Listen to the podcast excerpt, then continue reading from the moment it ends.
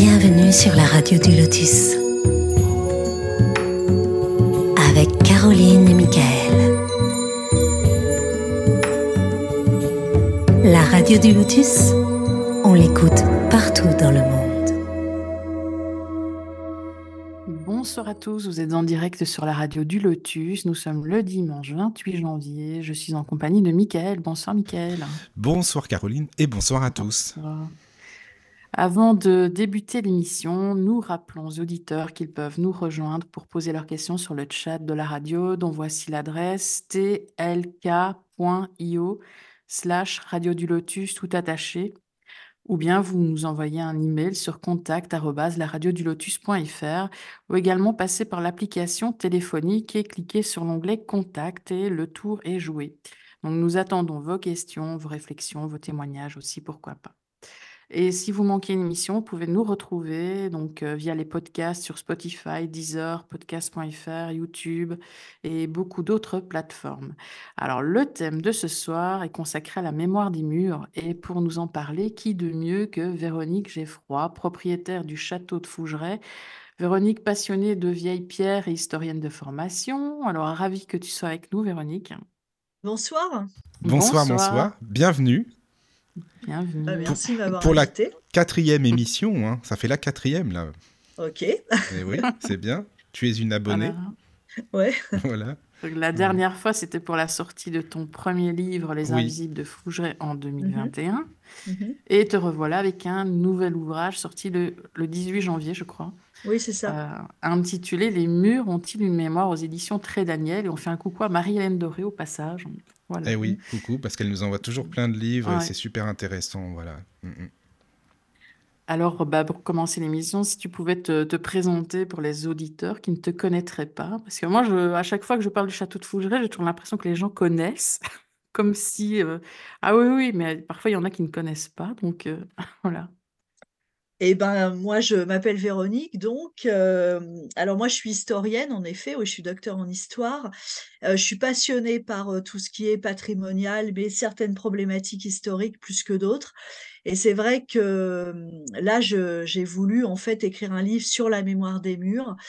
Euh, parce que c'est un sujet euh, qui me qui m'intéresse depuis vraiment très longtemps, c'est-à-dire pas les maisons hantées, mais les maisons qui contiennent une mémoire. C'est un petit peu différent, on, verra ça euh, tout à l'heure. Alors, je gère le château de Fougeray avec mon cher et tendre François qui est, qui est avec moi. Bonjour. Et, Bonsoir, et donc François. on gère tous les deux, Voilà. euh, on gère tous les deux le château de Fougeray. Alors c'est pas un long fleuve tranquille, hein, gérer Fougeray. Ah oui, j'imagine bien. Ça, Voilà, ça, voilà. Ça, c'est sûr. C'est- tsunami garanti au moins une fois par mois, mais, euh, mais on fait des rencontres extraordinaires. euh, on a une communauté super et franchement, je remercie vraiment du fond du cœur tous les gens euh, qui nous suivent parce que euh, bah, j'ai rencontré plein de gens top, vraiment super. Et, et voilà, donc euh, on accueille plein de gens très différents d'ailleurs, des curieux, des sceptiques, des convaincus, euh, tout. Et c'est vraiment passionnant. C'est ça qui fait la richesse du livre. Oui. Heureusement, euh, il y a toutes sortes de personnes. Et en plus, euh, Mm. tu sais, c'est ce que tu nous avais expliqué la dernière fois, les personnes qui sont sceptiques, c'est souvent eux qui ressortent avec des, bons, des bonnes communications et qui finalement qui ont le plus de... Bah, qui croient le plus après, quoi, finalement, dans tous ces Ah phénomènes. oui, oui, oui, oui. C'est, vrai que euh, on a eu des gens euh, extrêmement sceptiques, mais Mm. bon, ouverts quand même, hein, mais euh, très sceptiques, je dirais intellectuellement curieux en même temps, ce qui est toujours intéressant, et qui ont eu des, des vraies manifestations qui ne, qui n'ont pas pu expliquer, qui sont encore à ce jour inexplicables, parce que bon, peut-être que dans un siècle ou deux, l'image du fantôme, on saura de quoi elle est constituée, ce que c'est qu'un fantôme euh, tout ça, tout ça. Mais pour l'instant, on ne sait pas ce que c'est qu'un phénomène de poltergeist, on ne sait pas comment euh, les voix se déposent sur des bandes magnétiques, euh, on ne sait pas tout ça. Et c'est ce, qui, c'est ce qui est fascinant en même temps. Mais oui, c'est vrai, même si euh, scientifiquement, on- c'est pas prouvé forcément, mais enfin, les scientifiques purs et durs vont dire, mais non, mais non, enfin, c'est pas, non, c'est pas comme ça. Mais oui, euh, tu les entends bien, les, les, les voix sur les bandes, il y a bien des phénomènes qui s'y passent euh, au château, donc forcément que ça existe, qu'on le veuille ou non, de toute façon.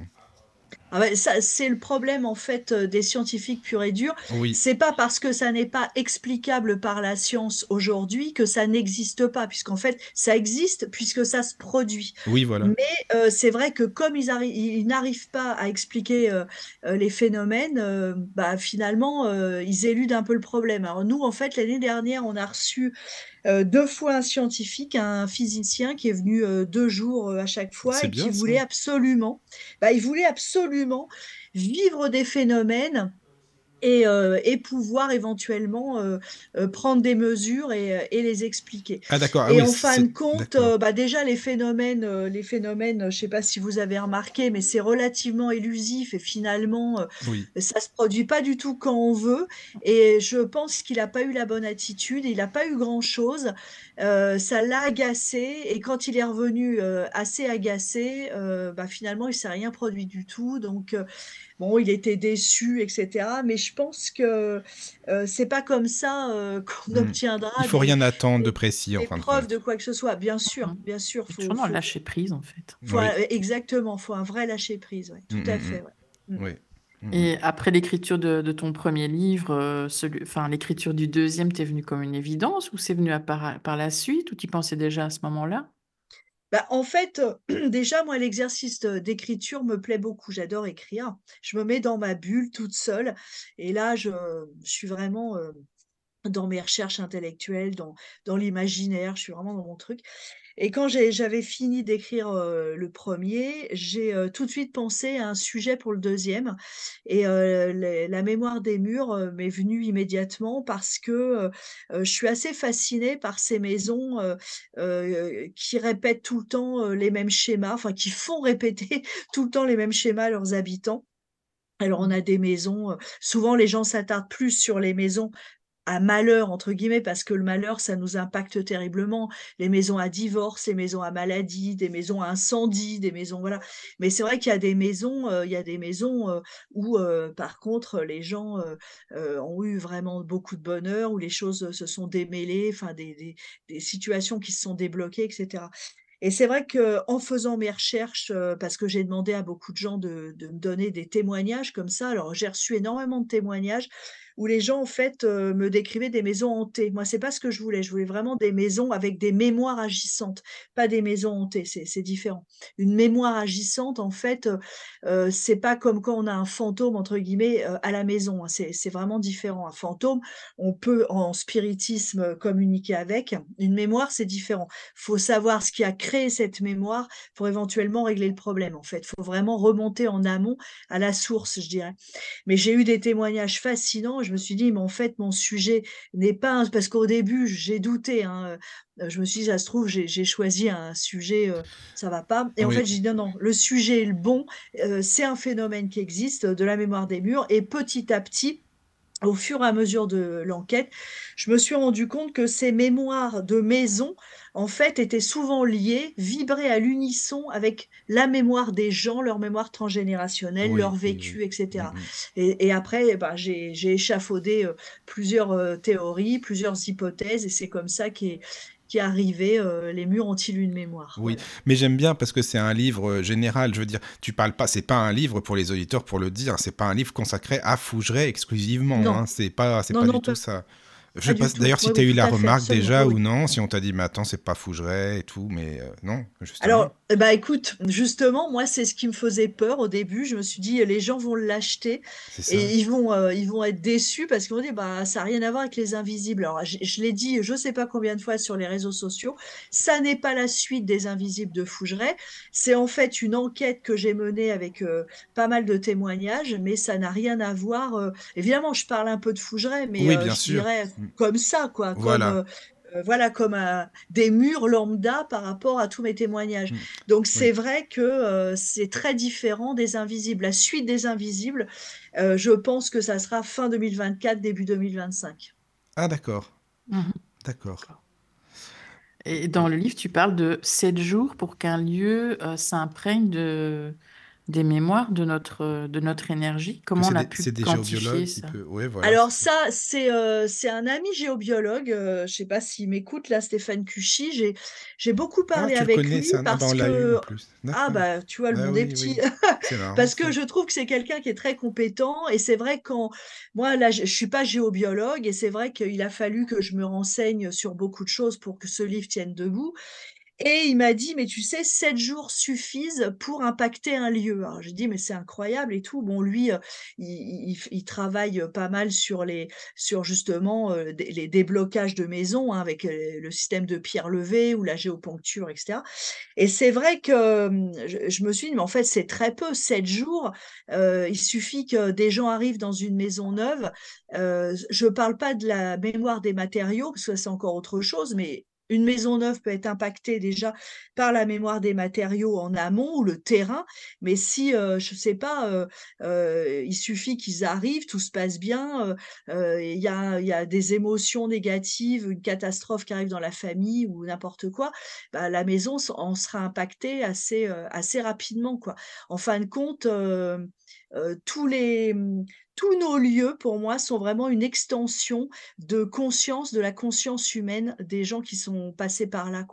C'est, heu, des murs, heu, c'est pas que des murs. Je pense que dans dans nos murs, il y a moult consciences et heu et on quelque part, on on est amené à vivre avec sans sans le savoir. Et heu, tu tu as déjà vécu, heu, justement ce phénomène de rémanence à Fougeray? C'est-à-dire que ça ne serait pas forcément un défunt qui est là?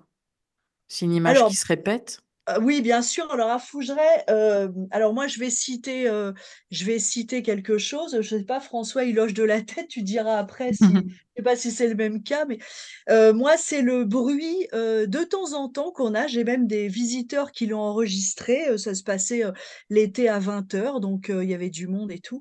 Il y a pas mal de gens qui ont entendu un bruit, heu, des bruits de, de boules, heu, comme des des des boules de pétanque qui roulent sur le plancher. Donc en fait, heu, c'est des bruits comme ça, et je me suis dit: «Mais qu'est-ce que c'est que ces bruits?» mais alors ça fait un un espèce de bruit grave, mais comme une boule de pétanque qu'on jetterait et qui roulerait sur un, bah, sur un plancher. Donc je veux dire, ça fait écho en plus Mmh mh. et en fait, à chaque fois, ça se produit vers les canonnières et les anciennes canonnières, heu, dans les tours, il y a une canonnière de chaque côté. C'est évident que s'il y avait 2 soldats et qu'ils avaient besoin qu'il y en avait un qui avait besoin d'un boulet, il allait pas le jeter les boulets de canon, il les faisait rouler. Donc heu, je pense que ça, c'est des bruits, c'est vraiment des phénomènes en fait, heu, bah, rémanents. On peut pas avoir de communication avec, c'est des bruits de mémoire, des bruits du passé qui reviennent comme ça. Bon après, ça, quand nous on a ça, ça nous fait sourire parce que bon, on s'imagine, vraiment, la scène du passé. On a aussi des bruits de meubles très souvent, comme si on était en train de Ah déménager, mais déplacer des imp meubles et tout, oui, ça fait ça, oui, oui. ah mais c'est Ah, impressionnant fou et bon, Mmh mh. là c'est pareil, les bruits de meubles, pour moi c'est des c'est des scènes de vie, en fait, du passé. Bon ça c'est des mémoires. Oui. Heu, alors c'est vrai que c'est assez rémanent, je je je je trouve pas pour l'instant la signification, parce que de dans les mémoires, il y a tout le temps, heu, il y a tout le temps une signification, mais là je vois pas je vois pas trop, bon à part justement des scènes du passé comme ça. Alors je vais passer la parole à Oui, François. François, qu'est-ce que tu en penses justement? J'allais lui demander. et c'est peut-être pas rattaché directement au sujet, mais c'est possible qu'on entend ces qu'on entende ces rémanences, heu, via, heu, des défunts. L'énergie des défunts et nous. En fait, heu, que ça fasse comme un trio. Mmh, voilà, hein, Ça ne correspond pas à des dates spéciales ou autres, non? Et ben, justement, il faudrait que, j'enregistre, heu, en fait, heu, les dates, heu, auxquelles, on a régulièrement ces bruits, par exemple de boulets et cetera. Que je vois si justement il y a une répétition à date fixe, parce que ça pourrait être, par exemple, pendant le stress d'une bataille, ça pourrait être ça. Mmh.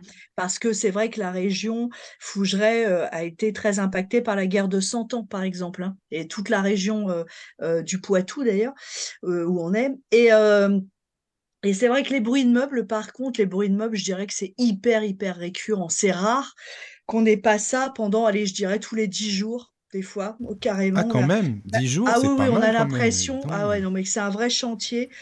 Je sais pas, D'accord. on entend euh, comme si on poussait des armoires, qu'on tirait des Ah chaises. oui, Enfin, c'est vraiment. euh, Et je sais d'accord. pas, euh, je, je sais Et pas tu dis que c'est dans pourquoi on quelle a ça. pièce? C'est où? Alors, bah, c'est assez bizarre parce que si par exemple euh, on est au premier, on a l'impression que c'est au second ou au rez-de-chaussée. Ah Si oui, on est au rez-de-chaussée, voilà. Et au grenier aussi, on a énormément, euh, on a énormément de bruits qui proviennent du grenier. Alors que le grenier, euh, euh, bah, le grenier, il n'y a pas d'armoire, il n'y a pas de chaise, Oui, il y a beaucoup de bazar, mais il n'y a pas de meubles. Hum, Donc voilà. Donc c'est pas des meubles qui bougeraient comme ça. euh, non, non, c'est des rémanents, ça me parle plus. Ce que tu dis là par rapport à ça, aux rémanents, c'est bien possible, hein? Il y a sur le chat, il y a Malia qui dit euh, Véronique, il me semble qu'il y avait eu le bruit d'une arme à feu qui avait un lien avec la date de décès de Félix. Je me trompe Oui, peut-être. Bien vu, Maya. Non, non, je sais pas. Ah, Oui, c'est vrai, c'est vrai que on a eu plusieurs fois, on l'a enregistré d'ailleurs, le bruit d'une arme à feu euh, euh, qui, mais vraiment d'une force, mais incroyable, quoi. Enfin, je veux dire, euh, un bruit, une déflagration incroyable dans les quartiers de Félix, c'est-à-dire, euh, on, on peut pas vraiment savoir si c'est son bureau ou sa chambre au premier étage, ces deux pièces qui sont en face, et c'est vrai que c'est dans son quartier. Et moi, je, alors c'est pas forcément tous les 6 décembre, euh, donc euh, la à date fixe qu'on a eu ça, mais on a eu ça plusieurs fois, à- je dirais à cette période-là. Donc, mais pas forcément le 6 décembre pile, par contre. Et moi, je pense que oui, ça c'est euh, en lien avec le, son décès, oui, tout à fait. Et il y a Il y a Christelle. Christelle, oui, ah Vas-y. pardon. Non mais c'est bon, on est bien synchro, Euh, c'est bien, c'est bien. voilà. Qui demande, pensez-vous que les murs s'imprègnent plus de ce qui est négatif ou positif? Bon, moi, je pense que les murs s'imprègnent euh, de façon identique du négatif et du positif. Le problème, c'est que le négatif va s'imprégner plus vite et plus fortement parce que quand il arrive un malheur, et on est tous comme ça, on est tous des êtres humains, on va ressasser ce malheur et que le malheur, ça fait mal. Alors forcément, on va le ressasser et donc on renvoie euh, à chaque fois euh, de l'énergie dans les murs. Quand il arrive quelque chose de bien, quand on a un grand bonheur, on n'est pas on devrait, mais on n'est pas dans la gratitude, on va pas ressasser un bonheur, on va pas se Mhm. répéter, on va le prendre, bah, je dirais un peu comme un acquis. Le bonheur, un truc bien qui arrive, on est super heureux, mais on va le prendre comme un acquis. Oui, Donc c'est vrai qu'on va être moins dans, dans, dans une diffusion inconsciente d'énergie, euh, c'est ça. et on, c'est bien dommage. puis Et on peut le dommage. transformer plus en nostalgie qu'autre chose en se disant oh ouais mais ça, ça se trouve ça va plus arriver, ça serait bien si ça arrivait, si plutôt que de se contenter aussi et d'y penser comme ça en positif quoi. Alors, ça, je suis d'accord, Michael. Oui, ça peut se transformer en plus en nostalgie, exactement. Mais il- parce que le bonheur, quelque part, ça nous fait peur aussi. Hein, Oui faut, oui. enfin, je veux dire, il y a des gens qui ont peur. Bah, si, il y a des gens qui ont peur du bonheur parce que ils ont peur euh, s'il leur arrive quelque chose de très bien, ils ont peur après que ça s'arrête, etc. Bon. Moi, je pense que quand il arrive quelque chose de bien, il faut être plutôt dans la gratitude. Il faut le prendre euh, euh, comme ça, et puis, euh, et puis, il faut pas, faut pas en avoir peur. Et voilà. Alors que c'est vrai que le malheur, on est plus impacté en fait euh, euh, par des petits, des, même des, des tracas quotidiens et des gens qui sont très impactés par des petits tracas, qu'en font des montagnes, alors qu'en fait, si on met tout à plat, euh, leur vie, elle n'est pas euh, si catastrophique que ça. Après, c'est une façon de voir les choses, mais euh, je pense que le malheur, malheureusement, va impacter peut-être plus plus, comment dire, ouais, peut-être plus fortement, alors que c'est dommage en fait. Non, je pense que ça impacterait de façon, ça impacterait vraiment les murs de façon identique si on était peut-être un peu plus, bah, je dirais un peu plus zen avec nous-mêmes en fait, parce que, euh, bah, parce que le bonheur, euh, c'est un sentiment super. Je sais pas, une bonne nouvelle, un mariage, je sais pas, n'importe quoi, une naissance dans une maison, un truc. Et ben, euh, c'est vrai que ça, c'est des, c'est des choses de, de bonheur de la vie qui devraient impacter les murs aussi, ouais. C'est ça justement. Après, qu'est-ce que tu pourrais faire comme différence, t'en parles un petit peu dans ton livre, hein, entre les, les maisons hantées et la mémoire des murs, justement, euh, par rapport aux entités et les, les rémanences? Bah, en fait, euh, une maison peut contenir des mémoires, euh, et être hantée. Enfin, je veux dire, l'un n'empêche pas l'autre, mais elle peut que contenir des mémoires et ne pas avoir de d'esprit, de, de gens bloqués à l'intérieur. Donc, euh, je veux dire, voilà, c'est pour ça que j'explique bien que l'un n'empêche pas l'autre, mais il peut y avoir des maisons uniquement avec des mémoires. Alors, en fait, euh, François, ce qu'il disait tout à l'heure, c'est qu'une maison qui a beaucoup de mémoire, qui a recueilli comme ça beaucoup d'émotions que nous, on a inconsciemment en fait euh, déposée dans cette maison, euh, cette mémoire va être plus agissante si euh, des défunts sont coincés dans la maison, parce qu'en fait ils servent de vecteur un peu. Vous voyez ce que je veux dire? Voilà. Mais je veux dire, il y a des, il y a des maisons, il n'y a pas forcément de gens à l'intérieur, mais si il y a eu, je sais pas, une, une famille avec de la violence dans la famille, avec des choses vraiment, pardon, très négatives bah, c'est vrai que ça, ça, crée, ça crée en fait, je une, une, une mémoire primaire, une première mémoire. Après, les, les familles d'après peuvent être impactées par ça. Il faut, en fait, moi, je pense, enquêter un peu sur les, la maison qu'on a, qu'on, dans laquelle on vit. Parce que dans une maison, on vit on lâche prise, euh, on y dort, et c'est vrai qu'on est euh, quelque part, euh, on est quelque part, ben on, on, lâche prise, on, on est voilà, on est quelqu'un de, on est vulnérable dans notre maison, on se méfie pas de nos murs normalement, normalement. Non, normalement. Donc on, est, vulnérable dans une maison, on fait confiance à notre maison. Oui, oui.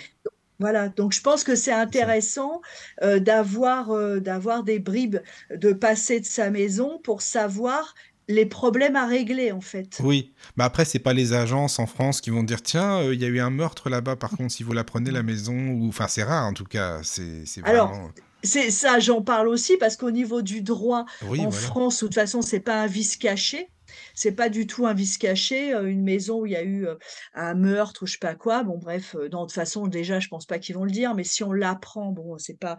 Alors que dans les pays anglo-saxons, si c'est considéré comme un vice caché, si on achète une maison, et qu'on apprend euh, qu'il y a eu un suicide, un homicide, enfin des trucs assez trash, euh, en général, euh, ça peut être considéré comme un vice caché et ça peut aller jusqu'à une annulation de vente.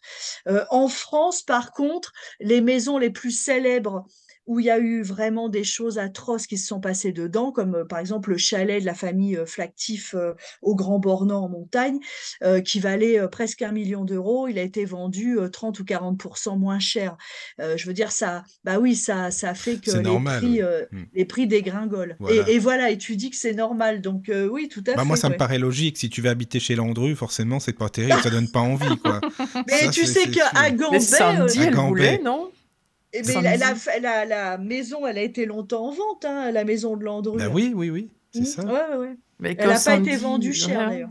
Mais Sandy, quand elle était venue, Sandy Lagdar, quand elle était venue, elle, nous avait dit qu'elle avait voulu le. Oui, l'acheter, oui. Oui. Ah oui, oui, tout à fait, oui, c'est vrai. Ah bah, de toute façon, la maison de Landru, là, par contre, il faut quand même euh, un, sacré euh, travail en amont, euh, parce que c'est vrai que c'est difficile aussi de vivre dans une maison. Enfin, moi, je pense que vivre dans une maison où il s'est passé des choses aussi difficiles, quand on le sait, c'est compliqué. Alors après, il y a le mental qui tourne, évidemment, mais je veux dire, bon, voilà, je, c'est pas une maison à laquelle j'aimerais vivre. Non, non, je comprends bien, ça, c'est sûr. Voilà. Après, euh, euh, chaque personne qui, qui, qui, entre et qui passe une nuit euh, au château, donc ça laisse une empreinte. Mais comme tu dis, l'empreinte se crée finalement au bout de sept jours. Est-ce que ce sont des empreintes éphémères? Enfin, est-ce que tu crois qu'on que chaque visiteur laisse une empreinte à Fougeray ben, alors c'est marrant, moi, ouais, François pense que oui. Moi, je me suis posé la question. Je pense qu'en fait, ça laisse, euh, ça laisse des empreintes forcément, ça peut laisser des égrégores même. Parce que c'est marrant, euh, on a des périodes où on a par exemple des groupes euh, super gentils, des gens hyper sympas et tout. Et donc là, on sent que bah, la maison fougerait, tout, tout est positif, la maison rigole, c'est bien. Et puis, euh, des fois, on a des groupes euh, beaucoup plus compliqués, euh, des gens qui sont pas à l'aise, qui ont très peur ou qui sont pas forcément agréables. On se demande pourquoi ils sont, ils sont venus à la soirée d'ailleurs. Et moi, je pense que ben, eux, par exemple, c'est le temps qu'ils sont là, moi je sens que la maison, même quand ils sont partis, inertie. et hein. oui, il y a, il y a une, Inertie. il y a une Mhm. force euh, qui reste, il y a quelque chose qui reste, même quand ils sont partis, on, on a du mal à retrouver quelque chose de bien fougeret, il faut vraiment ramer. Et moi je pense que les gens qui passent, bien sûr, euh, laissent, euh, laissent une empreinte, euh, oui, oui, ça c'est sûr. Alors pe- peut-être pas tous euh, et tous avec la même force et tous la même, parce qu'il y a des gens qui ont, euh, euh, je pense, qui travaillent plus au niveau inconscient, qui vont être plus forts que d'autres, qui vont, qui vont être plus puissants que d'autres sans le savoir, parce que tout ça, on le fait inconsciemment. hein. Si- je veux dire, on peut pas consciemment, voilà, laisser une empreinte comme ça. Et mais c'est vrai que oui, je pense que de toute façon, vu le nombre de gens qui passent, oui, il y a des empreintes. C'est pour ça que d'ailleurs, en fin de saison, on est obligé de nettoyer d'un point de vue énergétique. Ouais, c'est ce que je voulais te euh, demander, tiens, tu vois. ah bah de la crypte au grenier, ça c'est la tâche de François. plusieurs, Ah, à c'est toi, plusieurs François. reprises. Mhm. Oui. Oui, oui, oui. François le fait À plusieurs reprises. Oui, on le fait à plusieurs. Ah oui, fait- c'est important, hein, C'est t'as du raison. boulot. C'est du boulot, ouais, Mais même au milieu de la saison, des fois, on est obligé parce que c'est trop, trop, c'est trop. Quand il y Mhm. a trop d'énergie, ça va plus du tout et euh, ça devient n'importe quoi. Puis tout se mélange en plus, toutes les énergies. Exactement, exactement. Donc là, François euh, euh, nettoie, nettoie. Ben alors, il y passe un temps dingue parce que de la crypte au grenier plus toutes les pièces, tout, tout, c'est, vraiment beaucoup, de- beaucoup Mm, mm, de mm. travail. hein. Oui, oui, oui, bah, j'imagine bien, hein, c'est compliqué. Tu parles aussi des maisons qui peuvent nous retenir aussi. Il y en a des maisons comme ça. Ah bon, ça c'est, les- ça c'est les pires. Alors Ah oui, c'est les là, j'ai pires, un- les pires. Là, j'ai Ah. un exemple, euh, j'ai un exemple, moi je l'appelle la maison prison. Et Oui, la maison prison, euh, c'est une maison que j'ai bien connue, euh, puisque c'est la maison de mes parents. Et, euh, et je déteste cette maison, j'ai une haine farouche pour cette maison. Et c'est très étrange. euh, c'est euh, quand mes parents sont arrivés, euh, sont arrivés dans cette maison. Alors c'était la vague bobo des Parisiens qui voulaient être, qui arriver à la campagne. Donc nous on a quitté Paris. Moi j'ai suivi, hein, j'étais jeune. J'étais, j'étais une jeune ado, donc j'ai suivi mes parents. On s'est retrouvés en campagne. Bon, j'étais pas ravie, mais bon. Et, euh, et mes parents, euh, bah, petit à petit, sentaient qu'économiquement, c'était compliqué pour eux parce que, euh, bah, parce qu'en campagne, il y avait, y avait moins de flux, moins de travail, enfin, c'était différent. Et à chaque fois bah, que mes parents ont voulu soit partir de la maison, mais temporairement pour des vacances, soit la quitter, il se passait un truc grave. Et euh, on a voulu partir en vacances, ma mère s'est cassé la jambe dans les escaliers. après, mon père a voulu la vendre. Il y a eu, il y a eu un drame à la maison. Enfin, moi, j'ai eu un accident super grave de moto. Je suis restée un an à l'hosto. Après, enfin, il y a tout le temps eu des trucs. Et euh, mes parents ont fini. euh, bah, ma mère est toujours en vie. Mon père est décédé, mais ma mère en chaise roulante. Mon père euh, a fini paralysé. Et c'est une maison, en fait. Qui, euh, une fois que les gens sont dedans, c'est très très très compliqué d'en sortir. Et mon frère est dedans depuis un an et j'arrête pas de lui dire mais déménage, déménage et, et, et il n'y arrive pas. il y Et arrive moi pas. j'ai ouais. j'ai vraiment eu du mal à, à m'extirper cette maison. Oui, Et en fait c'est vraiment une maison prison. C'est une maison euh, euh, une fois que tu es dedans, euh, c'est hyper compliqué. euh, Mm, mm, mm. c'est Ouais, compliqué. ça. faut...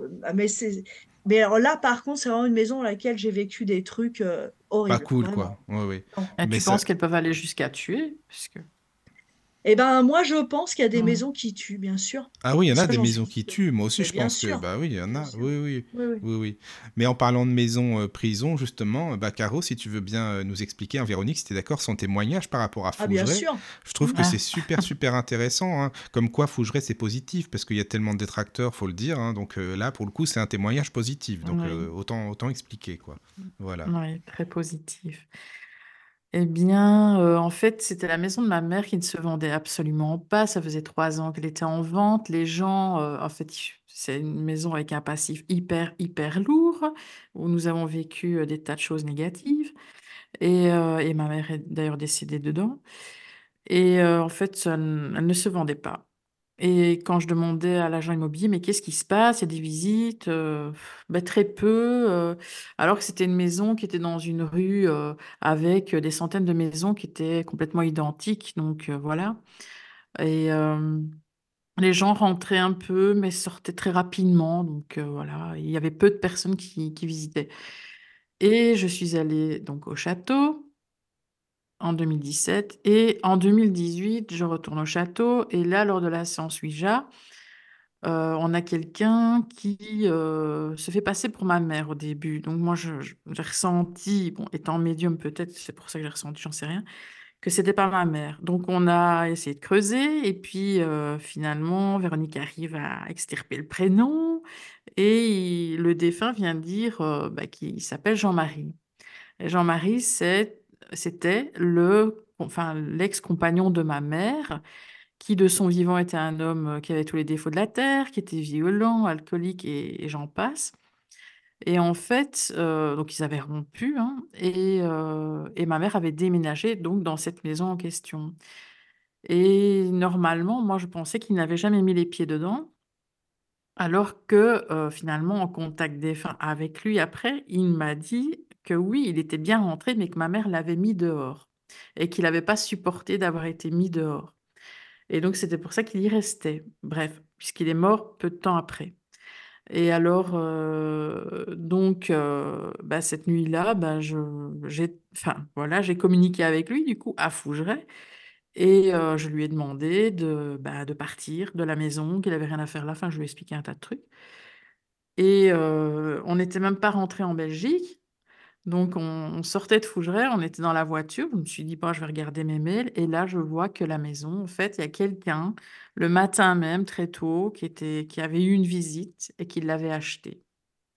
Alors que ça faisait 3 ans quand Quand même. même. Alors si on me dit que c'est une coïncidence, moi j'y crois pas. Non, moi non plus, non. Je sais pas, Véro, qu'est-ce que t'en penses? C'est un témoignage Ah. que vraiment super intéressant, je trouve. Ah c'est un témoignage très intéressant qui qui en fait, heu, bah, prouve, qu'en spiritisme, on a de vrais contacts. Parce que bon, il y a quand même énormément de détracteurs du spiritisme, hein. Moi, des fois, j'ai l'impression, heu, de faire des trucs, heu, complètement démoniaques. Enfin, c'est n'importe quoi ce que j'entends là-dessus. Alors que quand on a des, là, par exemple, c'était quelque chose de nécessaire pour toi et moi, je pense que les en spiritisme, on n'a pas forcément, heu, les gens qu'on veut, parce que là, tu pensais même pas, ce gars-là, mais on a les on a vraiment les contacts nécessaires pour nous à un moment donné et et pour évoluer. Et moi, j'ai constaté ça, heu, assez souvent, que c'était en fait, positif. Et là, pour moi, c'est vraiment, un exemple, très intéressant comme quoi vraiment le spiritisme peut nous faire peut nous aider, peut nous faire évoluer, débloquer des situations par la communication. En fait, c'est comme avec les vivants. Quand tu es en conflit avec quelqu'un, c'est par la communication que les choses risquent de s'arranger. Et ben, moi, j'ai remarqué qu'en spiritisme, on a eu, heu, plusieurs fois des des conflits, des problèmes comme ça, heu heu, qui qui se sont, dénoués, qui se sont arrangés, en ayant des contacts avec des défunts, voilà. Oui, oui. Non, mais en tout cas, merci beaucoup, hein. Merci Caro et puis, heu, bah, Véro pour, heu, Mmh. pour, ce que tu expliques parce que je trouve que c'est non, c'est super important de le dire. Il y a beaucoup de médiums que j'entends même à la radio, enfin j'imagine toi aussi Véro, qui disent: «Oh non, là oui, attention, spiritisme, faut pas là, c'est surtout, c'est mal, c'est ci et ça». Bon après, là ça a aidé en attendant. S'il y avait pas eu ça, bah, Véro, enfin tu vois, Caro elle aurait peut-être encore sa maison, puis voilà quoi. Je sais pas. Oui, oui, tout Mmh. à fait, ouais. Mais Mais bon. en fait, ça va Oui. Ça va au-delà de la vente de la maison. Oui. C'était im c'était important pour, heu, Caroline, mais c'était important aussi pour la mère de Caroline. C'est Mmh. tout un c'est contexte, fait. sûr. La Mmh. maison, Mmh c'est un indice, c'est comme le Bah, c'est la face cachée. Enfin non, c'est ce qu'on voit de l'iceberg. c'est ce qu'on pas voit, c'est ce qu'on voit, mais spirituellement, Ouais. il y a aucune importance. Mais, Oui, heu, oui, oui. l'importance, heu, c'est le Mmh. c'est «l'amour» entre guillemets qu'il y a dans tout ce tout ce cheminement, en fait. Oui, Mmh. oui, c'est vrai. Ça, je suis d'accord. Oui, oui. Mmh mh. Alors tu sais Véro, tu expliques, dans ton livre, je connaissais pas du tout, du tout, heu, qu'en physique quantique, on peut aller voir aussi, heu, les mémoires du futur pour, heu, faire retour, voir ce qui se passe, enfin je sais pas si tu peux expliquer parce que c'est compliqué un peu. Enfin moi je connaissais pas du tout ça, tu vois? Ce système, d'aller d'aller voir, dans le futur, qu'est-ce qui pourrait se passer pour refaire un tour retour en arrière, et puis essayer d'arranger les choses dans la maison, quoi. Oui alors, Euh, la physique quantique, ce qu'il faut quand même voir, c'est que c'est euh, euh, vraiment souvent des expériences de pensée, c'est des théories. voilà, c'est pas, on n'a pas fait vraiment de. On peut pas dire qu'en physique quantique, on est des preuves par A plus B, on est d'accord. Hein. C'est ça. non, mais en physique quantique, en fait, ce qui est intéressant, c'est cette bah, je dirais cette nouvelle notion du temps, j'ai une nouvelle parce que, bon, il y a 20 ou 30 ans de ça, si on disait le temps n'existe pas, euh, on passait pour un dingue. C'est pas que ça n'existe pas, le temps, c'est que, en fait, euh, bizarrement, euh, le temps, comment dire, si on veut aller d'un point à un point B, euh, bah, c'est vrai que par exemple, un être humain va vieillir, ça c'est un truc linéaire. Bon, ça c'est le temps qu'on connaît. Mais euh, on, peut, euh, on peut travailler sur des temps qui sont ce qu'on appelle des temps synchroniques, c'est-à-dire c'est des temps qui sont, si on a cette parallèle de temps, c'est des temps, des, ça serait des flèches perpendiculaires en fait. Enfin, je sais pas si je suis très claire, mais donc c'est vrai que on peut, enfin on peut, théoriquement, j'ai bien théoriquement, hein, euh, on peut, euh, on pourrait ouais, faire des voyages dans le temps. Alors, moi, les seules fois vraiment très intéressantes euh, que j'ai eues justement de communication comme ça, moi, c'est bah, encore, encore en spiritisme où plusieurs fois on m'a dit voilà, l'esprit se présente et il me dit, mais moi, je, je suis en train de vivre quelque chose, là, je suis en train de le vivre, je peux vous décrire des, des choses, par exemple, bon, exemple, mon fils va se marier. Bon. Il dit, la dame qu'on a eue en spiritisme nous a dit, je suis en train de vivre le, mariage de votre fils, je vais vous décrire deux, trois trucs. Donc, elle m'a dit des choses, j'ai noté, etc. Et elle me dit, parce que moi, je, je peux voir, je peux voir dans le futur, parce que bah, le temps justement n'existe pas, c'est présent, passé, futur, c'est en fait c'est un peu c'est un peu une dimension. Elle dit là je je vais dans l'info mariage, je vois les choses, je vais dans etc. Bon, elle m'a donné des infos jusqu'en 2040, je n'en demandais pas tant d'ailleurs. Et oui, et en fait, nous, on fait ça souvent avec François quand on fait du spiritisme tous les deux pour tout ce qui est, moi, je m'intéresse beaucoup à la géopolitique, donc pour tout ça, pour l'état du monde, etc. Et c'est vrai que à, des micro-échelles humaines, j'ai remarqué qu'il ne se trompait pas. Déjà, voilà. Donc c'est pas c'est pas forcément toujours bien parce que c'est pas forcément toujours ce qu'on veut entendre. c'est pas toujours rose, oui, j'imagine, ça c'est Voilà, mais c'est comme ça en tout cas. Donc c'est vrai que on a, enfin, on a.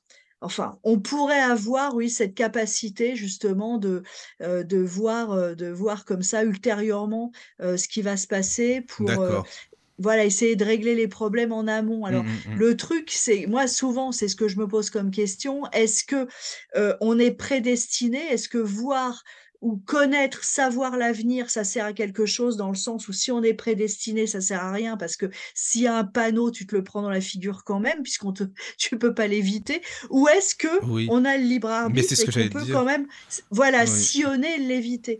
et c'est vrai que, euh, bon, moi j'espère qu'on a un minimum de libre bah, je arbitre. Pense, bah, on serait des robots sinon, de toute façon, on serait programmé donc le libre arbitre. Enfin, moi j'y crois en tout cas, ça heureusement, hein, qu'il y a, j'imagine mmh. bien quoi. Mais est-ce qu'il y a déjà des fois on t'a dit euh, non, non, euh, tu n'as pas à savoir ça, par exemple, je sais pas moi, on n'a pas le droit de te le dire, par exemple, ou non, euh, enfin, tu vois, pour des communications dans le futur.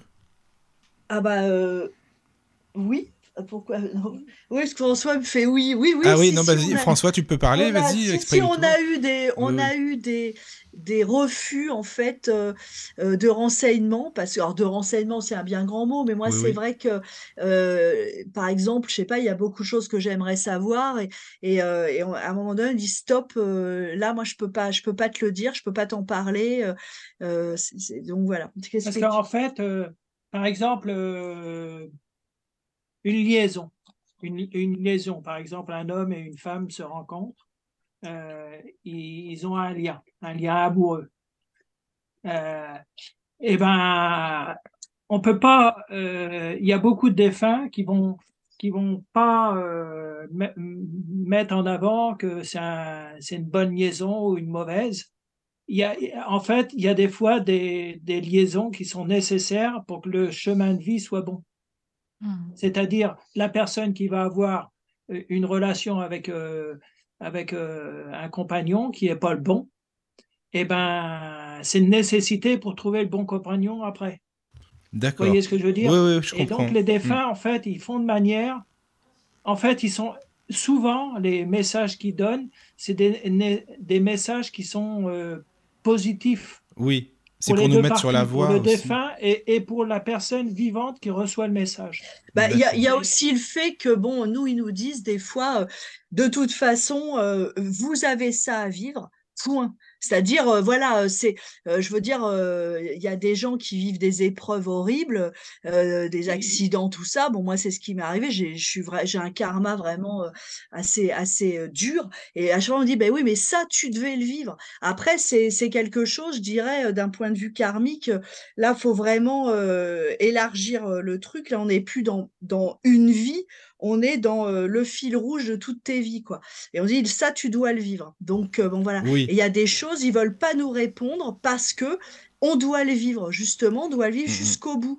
Par exemple, euh, Caroline, je pense à ce que tu disais sur ta, sur ta maman tout à l'heure qui a eu des trucs violents. Bah, Mhm. des fois, euh, on ne sait pas pourquoi, hein, mais elle devait peut-être vivre ça. euh, la raison, ne me la demande pas, hein, parce que euh, des fois, c'est hyper compliqué. Je pense qu'il y a énormément de choses qui nous dépassent. Moi, je pense que tout a un sens, mais je pense qu'on le comprend pas, on le comprend pas souvent. Mais bon, voilà. Bah oui, et puis c'est tellement, tellement vaste parce que c'est quand même une autre perspective de voir dans des vies passées. d'aller- C'est c'est vraiment, euh, c'est Oui. pas simple. hein. De toute façon, puis si on savait tout, euh, bon, voilà, Et ça serait, est-ce que, est-ce que tu penses que deux lieux peuvent euh, être jaloux parce qu'on a des résidences principales, certains ont des secondaires, mais toi, quand tu parles de Fougeray et du donjon dans ton livre, tu passes beaucoup plus de temps à Fougeray. Alors ça, j'en suis sûre. Je, sais que ça peut paraître complètement barjot, mais je sais que euh, quand j'ai écrit truc sur les maisons jalouses, je me suis dit, mais en fait, c'est évident. C'est comme des, en fait, euh, comme des enfants, euh, quelque part, qui veulent s'attirer les, plus les grâces de leur mère. C'est, assez étrange. Moi, je l'ai vécu, je l'ai vécu entre Fougeray et le donjon. J'ai vraiment vécu des tiraillements comme ça. Et jusqu'à vivre une catastrophe euh, à Fougeray qui m'a fait dire en 2012, j'arrête, je quitte ce lieu, je retourne dans le donjon, je retourne m'occuper que du donjon. Et c'est marrant parce que euh, c'était, ça venait vraiment du cœur. hein. Quand j'ai dit j'arrête avec Fougeray, euh, j'arrête tout. Et j'ai voulu faire ça et je me suis dit, mais c'est incroyable en fait. euh, je veux dire, euh, c'est comme si j'étais, voilà, les maisons m'envoyaient des messages différents, etc. Alors moi, ce que j'ai vécu, c'est l'histoire du du suicide dans le parc là. Et en fait, euh, et en fait, c'est François qui m'a convaincu de ne pas lâcher euh, Fougeray, mais euh, il a fallu que lors d'une séance de spiritisme justement, euh, c'est euh, Félix qui m'a qui m'a un peu euh, malmené euh, en me disant mais euh, il faut que tu parles, euh, faut que tu leur dises à, à, à ceux de Fougeray, faut que tu leur dises, euh, faut que voilà, faut que tu leur parles, etc.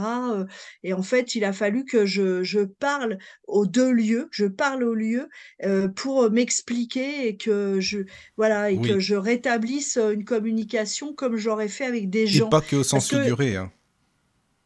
Que Ah tu je l'ai parles. pas fait au sens figuré, Voilà, l'ai c'est ça, c'est important, quoi. Oui, oui, oui. Oui, oui, je l'ai fait Mhm. au sens propre, c'est-à-dire Voilà. que moi, au sens propre, je parle au mur. Voilà, oui. Oui, Tu vois, non, non, non, mais- mais c'est pour ça je, je dis non parce que je c'est pas euh, ça peut paraître comme tu dis ou barjo ou quoi, mais non c'est pas barjo du tout. Enfin moi ça me parle donc euh, voilà.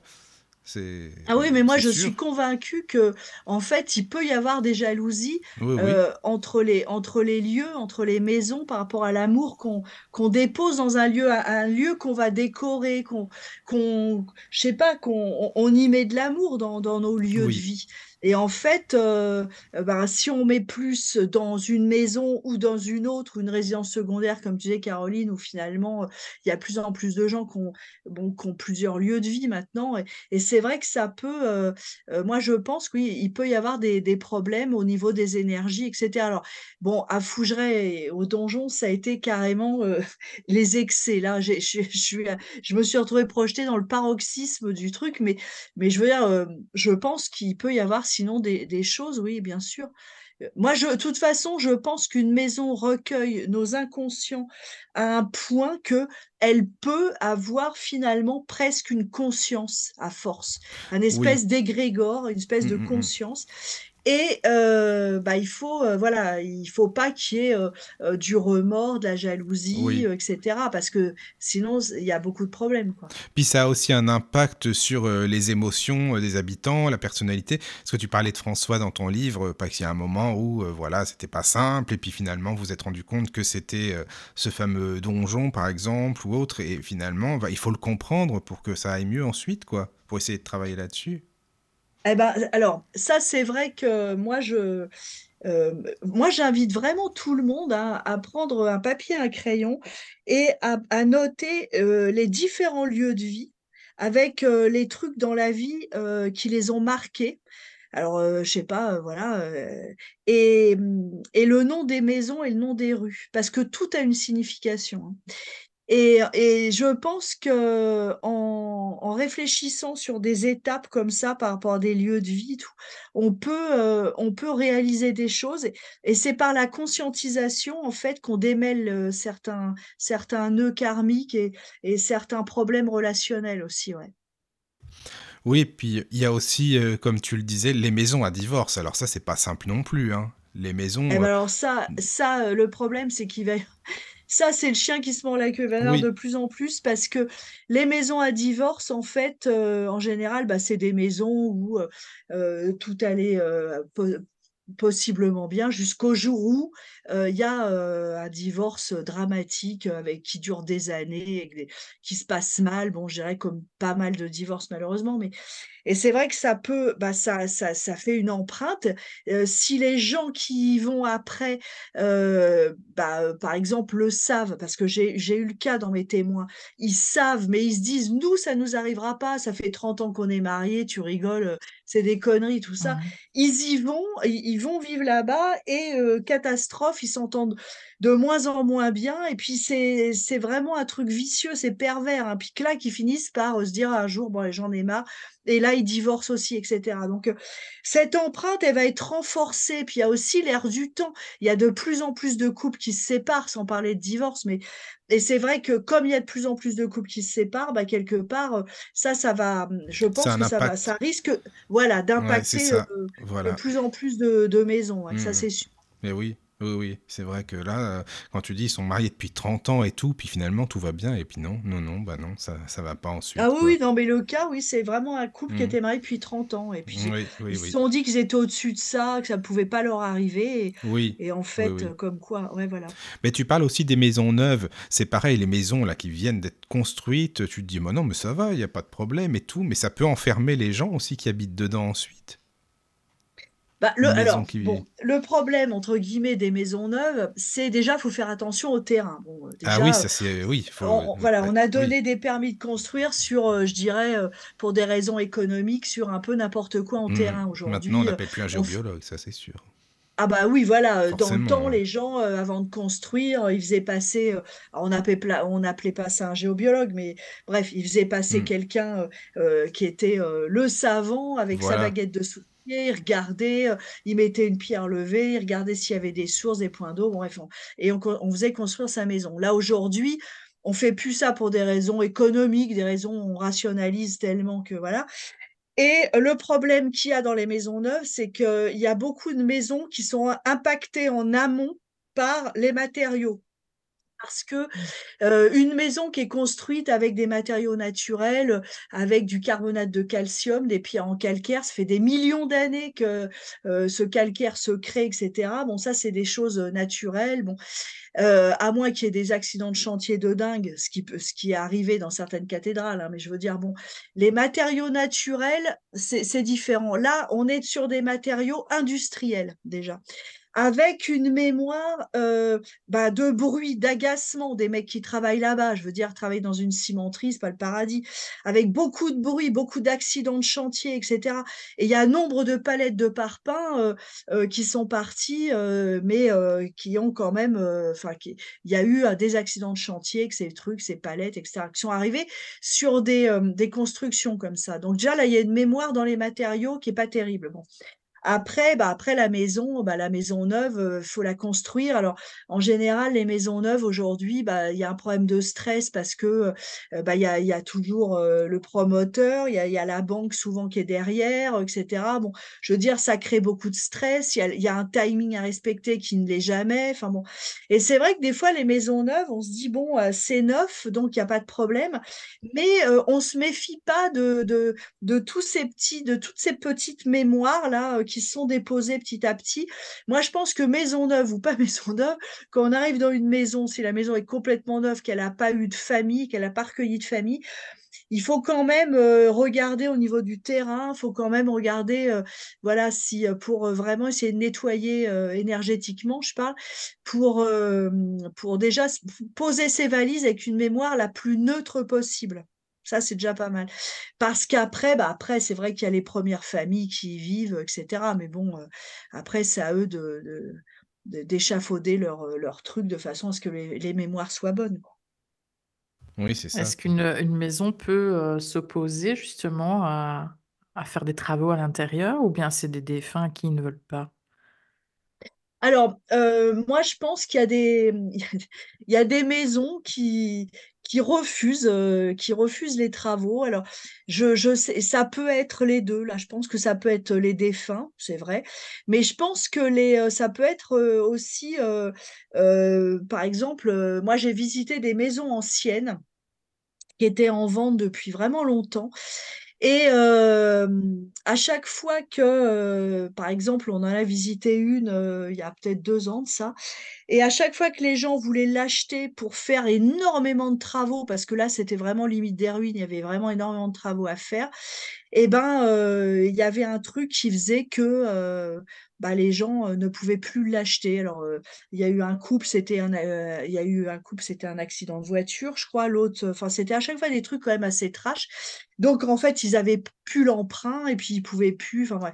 Et moi, je pense qu'il y a des il y a des des maisons, il y a des murs qui refusent, heu, qui refusent qu'on les touche et ça sera des ruines éternelles jusqu'à jusqu'à, bah, jusqu'à ce que les murs, heu, tombent complètement et ça veut pas dire que la mémoire meurt par contre, parce que pour moi une mémoire elle est immortelle. Ça veut juste dire que, heu, à cet endroit-là, sur ce terrain, il va rester ça. Mais, bon, bah, là par contre ça va être compliqué, après de savoir dans le temps parce que, heu, il y aura plus forcément de traces de la maison et cetera. Mais moi je pense que, quand j'ai mis qu'il y avait des murs qui refusaient de se faire saigner, bon les saigner dans les murs, c'est quand on fait des tranchées pour passer les les câbles, mais les câbles électriques. Mais moi je pense que oui, il y a des mu il y a des des des maisons qui qui refusent. C'est pour ça que par exemple, il peut y avoir des accidents de chantier incroyables, Oui, c'est ça. Mmh. voilà. Oui, oui. Et puis, heu, il y a aussi, heu, tu sais, ça me fait penser à la maison qui saigne là, tu sais, on l'avait vu dans Mystère dans les années Tout à fait. 90. Ouais. Ça, heu, ça m'avait ça m'avait fait flipper quand j'avais vu Ah ça moi à aussi. l'époque. Ah toi aussi? Ah là Ah oui, moi aussi, oui. Oui, oui, je trouvais que c'était incroyable. ah oui, oui, Parce oui. qu'ils avaient fait analyser le sang et c'était pas du sang humain Voilà, c'est même, hein. ça, justement, c'était Ouais, pas du sang ouais, humain. Mmh mh. Même les objets les objets qui sont dans la maison, c'est pareil, il y a une énergie, il y a une mémoire dedans, c'est pas que la maison, c'est les objets aussi. Alors, la mémoire des objets, alors ça, moi, j'en suis persuadée aussi. Alors le truc, c'est que la mémoire des objets, moi, avec tout ce que je chine, c'est terrible, hein. Oui, mais regarde dans les brocantes, tu sais pas où les objets étaient avant, par et bah, exemple, heu? alors ça, c'est vrai que ça, c'est le problème. Moi, ça m'est arrivé par contre en en vide-grenier, parce que moi, la belle saison, je fais beaucoup de vide-grenier. Ça m'est arrivé en vide-grenier de trouver un objet super beau comme ça, de prime abord, heu, pas cher parce que les vides-greniers, et de le le prendre dans mes mains pour et puis en fait, heu, je sais pas pourquoi je l'ai reposé. Parce que, heu, bah, parce que je sais pas, il y a un truc qui allait pas et heu, moi je j'ai une copine qui est qui est brocanteuse, je connais beaucoup de brocanteurs et heu, des fois je leur dis: «Je dis: «Mais vous devriez nettoyer, heu, vos hangars là avec tous les meubles, les objets, les tableaux, vous devriez nettoyer vraiment Hem, parce que, parce que des fois c'est lourd, l'ambiance est lourde et moi j'ai à Fougeray alors j'ai des objets, enfin notamment un des objets, qui a vraiment une mémoire, c'est une, c'est une jolie boîte funéraire, mais il y a rien de glauque à l'intérieur. C'est des habits dedans, hein, ce sont des habits. C'est une jeune fille qui est décédée en 1853 d'une méningite foudroyante et ses parents fait faire une jolie boîte avec des habits, un corset, ses chaussures, enfin bref des objets de l'intime Et euh, cette boîte bah, qu'on ouvrait régulièrement euh, pendant les visites, un jour, euh, bah, j'ai une amie de l'assaut qui, qui faisait la visite, qui l'a ouverte, et ça s'est mis à sentir la putréfaction qui est sortie de la boîte, mais un truc de fou. Et le soir, moi en spiritisme, j'ai eu cette jeune fille qui m'a dit, mais arrêtez de montrer mes affaires. Et là, il y avait, à la fois, elle était accrochée à ses affaires, et à la fois, il y avait des phénomènes avec cette boîte d'odeur. et je pense que il y avait une mémoire aussi. Ouais, c'est euh, ça, dans la boîte, Ouais. quoi. Oui, oui. Non, c'est pour ça, mais c'est que j'y pense souvent. Hein. T'as plein de gens qui sont à fond vide-grenier et tout, mais ils n'y pensent pas forcément à ça, quoi. Bah Ah bah ouais, mais tout moi, si je me mets à y hein. penser, euh, même Bah chez là, moi, euh, parce t'as que plus rien sinon. euh, je veux dire, à Fougeray, euh, à Fougeray, c'est c'est un vide-grenier ambulant dans le sens où, Oui, évidemment, que je vais pas mettre des choses neuves. Moi, ce qui me, ce qui me fait plaisir à Fougeray, c'est petit à petit de pouvoir remettre vraiment une ambiance de 18, de 19e. l'époque. C'est vraiment ce que j'aime. Hum, hum, c'est Mais sûr. chez moi, c'est pareil, hein, où j'habite, euh, il y a que des objets anciens. Oui, parce que tu n'habites pas dans le château. hein. Je dis ça pour les auditeurs. hein. Alors l'hiver, l'hiver c'est plus compliqué parce que euh, bah parce que euh, des fois euh, François était obligé de purger là il y a il y a 15 jours euh, tout trois semaines je sais plus tous les conduits d'eau parce qu'on était en température négative donc c'est pour que les tuyaux d'eau éclatent pas. Mm. Après quand il fait un peu meilleur on y retourne mais bon je suis pas compliquée mais c'est vrai que dormir à 5 degrés des fois ou parce que dans les chambres il peut il peut faire vraiment froid ouais, c'est d'ailleurs Oui, j'admire oui. ceux qui ils sont restés à qui Noël, qui ont dormi euh, Ah, mais oui. dedans. Mais, euh, mais où, où, où nous, on est à la ferme, euh, c'est vrai qu'on a pareil. hein, moi, je fais les vides-greniers euh, tout le temps. euh, J'adore ça. Donc, j'ai euh, euh, 98% des objets, euh, c'est des vieux trucs. hein. Oui, oui, oui. D'accord. Il y a un Il y a- témoignage sur le chat Voilà, de ça. Malia, donc, euh, qui dit, j'ai parlé avec une de mes consultantes du livre de Véronique, elle l'a lu également et elle m'a expliqué avec vécu, euh, avoir vécu dans une maison de la tromperie, chaque couple qui, ayant vécu, l'homme finissait par être trompé, par tromper, pardon. Mm. Elle l'a vécu, 32 ans de mariage, un mari très honnête, sincère et très renfermé et timide. Au bout de deux ans d'habitation, il a commis l'adultère. Et moi, ma maison pleure. J'ai une pièce où je me réfugie quand ça ne va pas et j'ai plusieurs fois aperçu des gouttes ruisselées sur le plafond au-dessus de moi. Il n'y a jamais eu de souci d'humidité. Et dès que je vais à Fougeray, le premier message que je reçois, c'est arrête de pleurer. Ah oui, oui, ça, euh, c'est incroyable. C'est incroyable parce que je me souviens de cette histoire et elle m'en a parlé après. euh, Malia, et c'est vrai que euh, c'est moi je pense qu'il y a une telle euh, euh, interaction entre nos lieux d'habitation et nous que c'est vrai que des maisons qui pleurent, des maisons qui saignent, etc. Moi je, je pense que on peut nous inconsciemment projeter des sentiments si forts qu'on crée des matérialisations. Donc là on est près des phénomènes de poltergeist finalement, mais on crée des matérialisations d'eau. Moi je l'ai eu à Fougeray. Ou pourquoi pas de sang comme euh, l'histoire de la maison qui saigne. hein. Mais euh, je pense qu'il y a des interactions comme ça entre nous et, la maison. Et euh, je, bah, je parlais d'un château, alors je sais plus le nom du château, bref, c'est un château qui est dans le sud. Et bah, c'est pareil, euh, tous les couples qui sont passés dans ce château ont fini par se séparer parce que à cause d'adultère. Et en fait, c'est parce que il y a eu un homme qui est parti en croisade, sa femme avait avait été enfermée par son mari, il y a eu une histoire d'adultère au Moyen Âge, enfin il y a eu tout un truc, la femme s'est fait tuer euh, parce que euh, euh, elle a été prise en plein adultère avec le chevalier, bref, et après tous les tous les couples, tous les maris qui passaient trompaient leurs femmes et, euh, et, et bref et, et toujours aujourd'hui Ça, ça donne envie aux femmes d'habiter Ouais, oui. là-bas avec leur mari, j'imagine bien. C'est c'est sûr. D'accord. Il y a aussi ce que tu appelles les maisons transgénérationnelles. Oui, alors ça, c'est des maisons qui répondent à des mémoires Voilà. transgénérationnelles. Mm, mm. Ça, c'est euh, c'est super intéressant. Oui. C'est-à-dire que euh, au niveau, euh, bah, on, on est tous porteurs de, de la mémoire de nos ancêtres. hein. C'est ce qu'on on appelle les mémoires transgénérationnelles, les mémoires cellulaires, etc. Et c'est vrai que on, on- des fois, on, on arrive dans des lieux, on ne sait pas euh, du tout qu'il y a un lien, qu'on a un lien transgénérationnel avec ce lieu. Alors, Ça peut être un lieu familial, euh, un lien familial, et ça peut être un lien, euh, euh, bah, par exemple, des choses qui se répètent. Par exemple, moi, j'ai rencontré François en 1985. à l'époque, on flirtait, je savais pas du tout qu'on allait se marier, avoir trois enfants. Enfin, à l'époque, c'était vraiment pas dans le programme. hein. Et il a acheté, il a acheté la, maison de ferme, et on n'y bon, habitait pas, c'était vraiment une ruine. hein. Et puis, et puis un jour, j'ai dit à François, écoute, cette maison, euh, faut qu'on, on, va y aller y habiter. Je, euh, on va. Et puis comme ça, ça m'a pris d'un seul coup et j'ai, j'en ai fait une fixette. J'ai tout mis en place pour qu'on y habite, qu'on fasse des travaux, etc. Euh, on était tous au rez-de-chaussée devant la cheminée avec les mômes qui étaient petits. On a campé dans cette maison, mais c'est et, j'ai appris il y, a, très peu de temps. C'est, la maison dans laquelle euh, je suis là et que euh, une de mes ancêtres, mais ça je ne le savais pas, c'est mon amie Catherine Vivier qui est généalogiste qui, a trouvé ça, une de mes ancêtres qui s'appelait Antoinette, y a vécu et y est décédée en 1772. Voilà, c'est ça la mémoire C'est ça qui est intéressant, c'est pas d'aujourd'hui, hein, ça c'est... Ah bah non, ouais, et puis rien ne me, tu pouvais pas rien, savoir mais plus. bah oui, mais rien ne me, me, me- enfin, prévoyait que j'arrive dans cette maison. Moi, j'arrivais de, j'arrivais de Paris, j'ai rencontré François, euh, mais bon, je veux Et dire, c'est voilà. et c'est mon père qui a acheté la maison Oui, en plus, Oui. ouais. parce que la maison s'est vendue en dehors de l'exploitation agricole. C'est-à-dire la D'accord. ferme a été vendue d'abord Oui. et la maison a été achetée par des, par des gens qui Mhm. ont finalement ont fait faillite, etc. Et mon père a acheté la maison Aux enchères. aux En enchères. plus, c'est ton père qui l'a Et- acheté, ça c'est quand même. bon, Ah oui, c'est Euh, ouais, ouais, incroyable. Mais, incroyable mais vraiment, c'est incroyable. Donc, en fait, euh, voilà, c'est ça pour moi, le- tout ce qui est transgénérationnel. Donc la maison nous alors, choisit quand même, tu penses, la maison c'est nous... ça, c'est que la maison, à un moment donné, nous, c'est, c'est comme un retour aux sources, en Oui, fait. voilà. Soit on, soit on- bah voilà, soit on fait un retour aux sources parce que bah finalement, on a des vrais liens familiaux avec cette maison, on a des liens familiaux, pardon, et on ne le savait pas.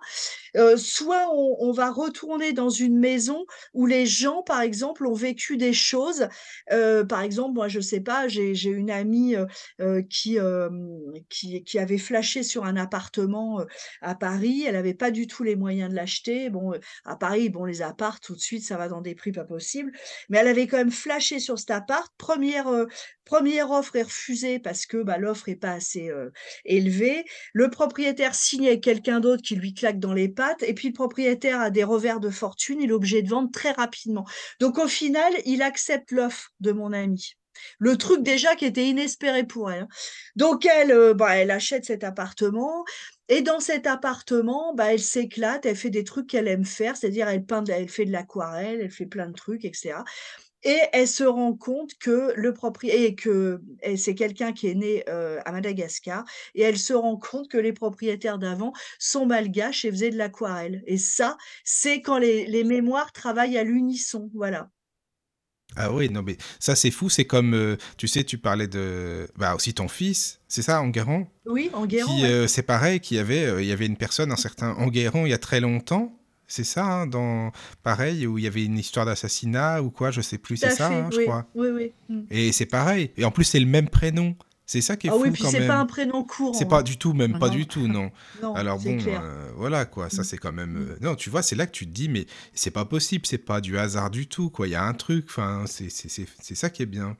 Voilà. Ben, en fait, moi, je pense que nous, euh, on analyse les choses ben, à l'aune de notre vie humaine, c'est-à-dire une vie humaine, c'est rien. Je veux dire, c'est Oui, aller euh, 85 ans, c'est que dalle. Mais on analyse euh, quelles- les choses qui nous arrivent, bon, euh, par rapport à notre vie, etc. Mais c'est vrai que si on pouvait avoir une vision hyper élargie de nos parcours, nos parcours d'âme, de vie en vie, etc., on comprendrait plein de choses. Et c'est vrai oui, que bah, c'est plus compliqué en fait. Mais C'est euh, euh, bah, vrai qu'en Guérant, en Guérant, c'est particulier parce que, euh, alors déjà, il a, il a un vrai lien avec le donjon, lui. Alors, le donjon qui est hyper ancien, hein, le donjon euh, qui a été vraiment euh, euh, bâti en l'an 1000, enfin, c'est vraiment quelque chose d'hyper ancien, hein, c'est Brevard là-bas. hein. Et, euh, et en fait, moi, je me suis tout de suite intéressée aux Templiers, mais depuis très longtemps, il y a eu des Templiers dans ce donjon. Et euh, Enguerrand de Marigny, donc, qui était le ministre de Philippe le Bel, a fait pendre beaucoup de gens. Enfin, il y a eu toute une histoire. Bon, bref, Enguerrand de Marigny, c'était un traître aussi. Enfin bon. Et il a fini, bah, il a fini pendu également d'ailleurs. Et, euh, et Enguerrand, euh, bah, quand j'ai appelé mon fils Enguerrand, j'avais pas euh, peaufiné l'histoire à ce point-là, mais et Enguerrand, il était avec moi. Alors ça, c'est une triste découverte, mais il était avec moi. Il avait 16 ans à l'époque quand on a découvert euh, mon, mon neveu pendu, donc euh, le cadavre de mon neveu qui était pendu, et enfin du cousin donc euh, d'Enguerrand. Et Enguerrand, ça l'a beaucoup choqué, ça. Et après, j'ai réfléchi à plein de choses parce que je me suis dit, euh, vivre ça dans une vie, c'est pas anodin. hein. Et euh, je me suis dit, mais en fait, il y avait un, un lien avec la pendaison, les Templiers et le donjon. Enfin, il y a le lien, en tout cas, Oui, euh, tout se lien, recoupe, quoi. exactement. Mm, mm. Ouais, oui, c'est vrai, c'est c'est intriguant tout ça, moi je trouve Oui, vraiment. très. Euh, C'est pareil pour Alice. euh, Alice, c'est pareil, il y avait une, une personne qui s'appelait Alice aussi il y a très très longtemps dans le château. C'est ça, à Fougeray? Alors, en fait, il y a eu, il y a eu euh, une première Alice, donc Voilà. la Alice que tout le monde connaît, Oui, qui que est tout le monde. décédée, Voilà, euh, c'est- à voilà, 22 qui est ans, c'est décédée, ça. hein. voilà, qui est décédée à 22 ans, Mm, mm. euh, donc en 1924. Oui. Et la sœur de la, de la mère d'Alice a eu une fille après, et en, le- en hommage à Alice, elle a, elle a nommé sa fille Alice également. Et la deuxième Alice est décédée très jeune, elle a des- Ah oui, euh, oui, très oui. jeune, hein, euh, oui, d'un choc anaphylactique à un vaccin. euh, alors moi, on m'a dit qu'elle était adolescente, elle avait une quinzaine d'années, Oui, oui. enfin bon, bref. Donc voilà, c'est des, voilà, c'est, moi je pense que tout a un sens, tout est, voilà, rien n'est hasard, ça c'est sûr. Ouais, c'est Mm. sûr. S'il y a des questions, n'hésite pas, Caro, hein, parce que tu sais, moi je suis à fond dans le sujet, j'aime Oui. vraiment, vraiment, euh, c'est super Alors, intéressant. Oui. il y a un témoignage de, de Priscille. Donc, euh, bonsoir Caroline Véronique, euh, Michael, François, merci pour cette émission. Alors, je connais bien Véronique depuis une dizaine d'années. Médium, j'ai pu passer trois jours et deux nuits au château, très habité, mémorable. Et avec une autre personne, sans se concerter, nous avons revécu une même scène sur le petit pont, entre autres. J'ai refait l'expérience de la mémoire des murs, la mémoire des lieux au château. En plein déménagement entre un appartement et une maison, je m'aperçois qu'elle est également sous empreinte, bien que construite en 1986 et que nous l'avons acquis en 91. Je vais devoir faire un nettoyage des lieux, de la maison et du terrain. Non seulement les murs et les terres ont une mémoire, mais elles en ont plusieurs cumulées sur des dizaines et des centaines d'années, comme autant de strates empilées sédimentaires. Ah oui. Mm. dit, euh, la maison a été construite en 86, le couple se déchirait, séparation saisie. De notre côté, séparation de mes parents lorsque j'avais 6 ans, divorce à mes 8 ans, nombreux déménagements en location, achat construction en 82, taux d'intérêt 14% revente et opportunité sur cette maison. Maman y est décédée ce 22 juillet 23. J'y ai déménagé ce samedi 13. Je ne me reconnais pas dedans, je pique des colères et autres insomnies. Ah, ça, c'est Eh euh, ben, merci c'est pour ton vrai. Non, mais témoignage. c'est tout à fait vrai Oui. que les mémoires s'empilent. euh, Ça, je suis d'accord. Oui, que ça fait des strates, bien sûr. Merci, Priscille, pour le témoignage. C'est bien d'avoir des Merci. témoignages aussi euh, sur Oui, le tout chat. à fait, C'est absolument. sympa, ça. Mm, ouais, Et oui. dans ton, dans ton livre, tu parles de, de magie. euh, tu dis que ça a des impacts sur les lieux. Ah La bah magie évidemment, la, noire, la plus les... magie, bien Ouais. sûr. Je veux dire, euh, un lieu dans lequel on fait des rituels, déjà, les rituels, normalement, on les fait dans un, ce qu'on appelle un occultum, c'est-à-dire un lieu Oui. spécifique pour ça, voilà, où personne ne rentre, etc. Mm. Bon. Pourtant, c'est la mode Euh, en ce moment, hein, tu sais. euh, oh là là, alors ça, c'est une mode extrêmement Ah grave. oui, c'est fou, ça. C'est comme si on donnait des, des, des pistolets, des revolvers à des gens plein de jalousie et qui veulent, voilà, c'est Ouais, c'est c'est horrible. ça. alors le truc, c'est que faire des, faire des rituels en, magie noire, euh, parce que souvent, souvent euh, ça, se termine là-dedans. Au début, les gens, ah, je fais de la magie blanche, puis euh, il suffit qu'ils aient une contrariété, voilà que voilà. Et le truc, c'est qu'en fait, on y met tellement de concentration et d'intention, etc., que, bien sûr, on impacte la mémoire. Et moi j'ai, vécu un truc assez dingue, bah, chez ma tante, qui, était locataire et sa à Saint-Raphaël dans le Midi et sa propriétaire, s'était liée d'amitié avec elle puisque ma tante était très ouverte à tout ça. Et elle passait du temps, la propriétaire passait un temps incroyable à faire des rituels de magie noire pour que son mari revienne. Alors elle disait que c'était pas de la magie noire, en fait, c'était des mais ça revenait quand même à ça parce que, bah, c'est simple, il gérait un camp de camping l'été et puis son mari était très infidèle, bref. Donc elle passait du temps à faire des rituels et cetera, heu, pour que son mari, heu, lui reste fidèle et ça marchait pas donc à chaque fois elle tapait un peu plus fort et puis et moi quand je suis allée, je suis allée chez ma tante alors déjà au niveau des mémoires et de l'ambiance à Bonjour. Et j'ai vu pour la première fois un petit un égrégore en fait se matérialiser dans un espèce de je sais pas, c'est assez bizarre, c'était, heu, un espèce d'être, heu, de 90 centimètres, heu, marron, mi-humain, mi mi mi-animal, mi mi je sais pas quoi. Ça a été très, très bref, hein, c'est c'est 2-3 secondes à tout casser, mais ça m'a vachement marquée et je ma tante, elle m'a raconté plein de trucs et je me suis dit: «Mais ça, c'est c'est en fait, c'est des égrégores créés par les par les rituels», ouais. Mmh d'accord. Quel Mais silence! non, non, mais c'est vrai que Ouais, c'est tellement, heu, intriguant tout ça, j'avoue que non, si tu veux, Véronique, quand tu parles de ça, ça me parle beaucoup, mais je me dis qu'il y a plein de jeunes qui font des trucs comme ça, tu vois? C'est ça aussi, hein, ils sont à fond. Au début, comme tu dis, c'est de la magie blanche, puis après, heu, ma copine me plaque ou mon mec: «Oh, ça va pas aller, ah, je vais le Mmh récupérer», comme Exactement, mais mais bon, je suis quoi. tout à fait d'accord avec toi, Mickaël. En fait, c'est les dérives Oui, c'est ça. Heu, d parce qu'en fait, ce que, heu, les gens aujourd'hui, ce qu'ils veulent, heu, c'est avoir de la notoriété, de la reconnaissance et ça passe par le pouvoir. C'est-à-dire si on a un pouvoir différent des autres, heu, bah, c'est vrai que si on, voilà, si on sait faire de la magie, si on a un truc, heu, différent, bon forcément, on on sera mieux considéré. Enfin bon, dans la tête, des gens, c'est comme ça que ça se passe en tout cas et le problème, c'est qu'on on a laissé faire et on a mis en lumière, des des jeunes qui. Font beaucoup de magie et le problème, c'est que la magie, bah, ça se fait pas comme ça, heu heu, je sais pas, c'est c'est quelque chose de grave, ça peut avoir des Mmh. vrais impacts et hem, au début, c'était pour des petites conneries, heu et puis je suis tout à fait de ton avis. Après, c'est genre: «Oui, heu, mon copain regarde ma copine», heu, ça Ouais, ça c'est ça ça, va pas se passer comme ça et très rapidement, Mmh. c'est c'est très, très rapidement, ça délire dans des trucs pas Mais bien. oui, mais tu te rends compte moi, que même dans les boutiques, tu as dû voir, il y a plein, plein de livres de magie maintenant dans les boutiques, heu, Absolument, il y a plein d'auteurs qui écrivent et puis les jeunes, ils sont à fond, quoi. Maintenant, tout le monde est Bah, sorcier ou sorcière, bon, enfin bref. Maïla sur le, sur le Mmh. chat, là, je suis tout à fait d'accord, dit après les médiums, les vrais, on nous prend pour des détraqués car on nous mélange avec tout ça.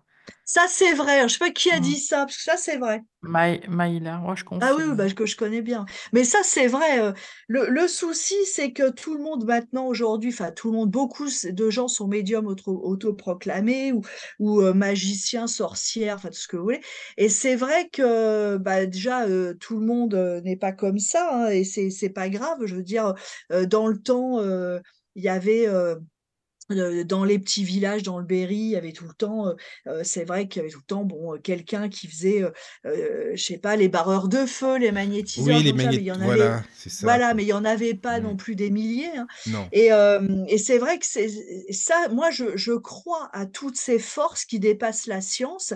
C'est-à-dire les barreurs de feu, ça existe, les gens qui vont soigner des heu, des des maladies, des psoriasis, des trucs en touchant quelqu'un, qui vont arrêter les les douleurs d'une brûlure, ça existe et au même titre, les gens qui vont, heu heu, faire de la magie, heu, bah, ça existe, mais il faut que, on fait pas de la magie noire comme ça. Enfin moi, je je les mets en garde quand même ces jeunes parce que si un jour ça se retourne contre elles déjà, bah, c'est pas terrible, hein, faut Non, ouais, il y a mieux, déjà et puis en plus, cette malveillance-là, heu, c'est pour des petites vengeances de oui. rien, Mmh. c'est grave, hein, c'est vraiment grave. Ouais, mais c'est ça. Non, je suis je suis Mmh. d'accord, c'est ça, exactement. Voilà, non, Il y vas-y. a un Oui? exemple euh, dans ton livre, ça n'a rien à voir avec la sorcellerie, mais ça m'a ça m'a frappé, c'est quand tu dis euh, que hum, Natacha Campouche, là, qui a été kidnappée, euh, a racheté euh, la maison Oui, euh, là où elle a été séquestrée pendant des années. oui, c'est vrai. Et comment tu expliques ça, en fait? Bah, C'est moi, c'est je tu crois que alors ça a un moi, je rapport avec la mémoire ou? Moi, je pense que ça, c'est un rapport avec la mémoire. Moi, je pense que Natacha Campouche, là, je pense pas qu'il y ait forcément, bon, de la sorcellerie, des trucs comme ça dedans, pas forcément, mais je veux dire, euh, c'est une gamine, euh, on serait traumatisé à moins, qui a été Mmh complètement traumatisée par ce qui lui est arrivé. En plus, ça lui est arrivé quand même à un âge, je veux dire, euh, clé pour, pour vraiment avoir des névroses euh, incurables, la pauvre. Et en fait, euh, elle, je pense qu'elle a été victime peut-être du syndrome de Stockholm déjà. Et puis, je pense que là, par contre, euh, c'était une question, c'est une question de survie pour elle, en fait, de se retrouver dans ce lieu quand même. Mais je pense que, bah, je pense que le, le commun des mortels, c'est compliqué à comprendre pour nous. Mais c'est vrai qu'elle a racheté, euh, elle a racheté cette maison, et tout à fait, ouais. Mais euh, les maisons comme ça, où vraiment il s'est passé des choses atroces, euh, moi, il y a un truc qui m'a qui m'a vraiment choquée, c'est ce qui est devenu euh, la maison de Marc Dutroux, par exemple. À 100 mètres de chez moi, à 100 hein. mètres de C'est chez vrai? Caro. Ah bah, c'est Ouais, Super, ouais. Hein. Ça donne Ouais, envie, hein, vraiment, juste à côté, quoi, en plus. Bah, Mmh. qu'ils aient fait un espèce de parc là, euh, euh, Mmh moi Ouais, je trouve ouais. ça Mais ils ont gardé les caves. Oui, en plus, ouais, moi C'est je trouve ça. ça hyper bizarre. Bah, c'est pareil, Ouais. c'est bizarre. C'est, euh, euh, moi je pense qu'il y a des trucs comme ça. Euh, la mémoire est, bah, c'est vrai que la mémoire quelque part, elle, nous emprisonne dans un passé. C'est compliqué de couper court. euh, euh, je veux dire, la mémoire après, c'est, c'est nos, par exemple Natacha Campouche, bah, ses horreurs, c'est sa vie, c'est elle.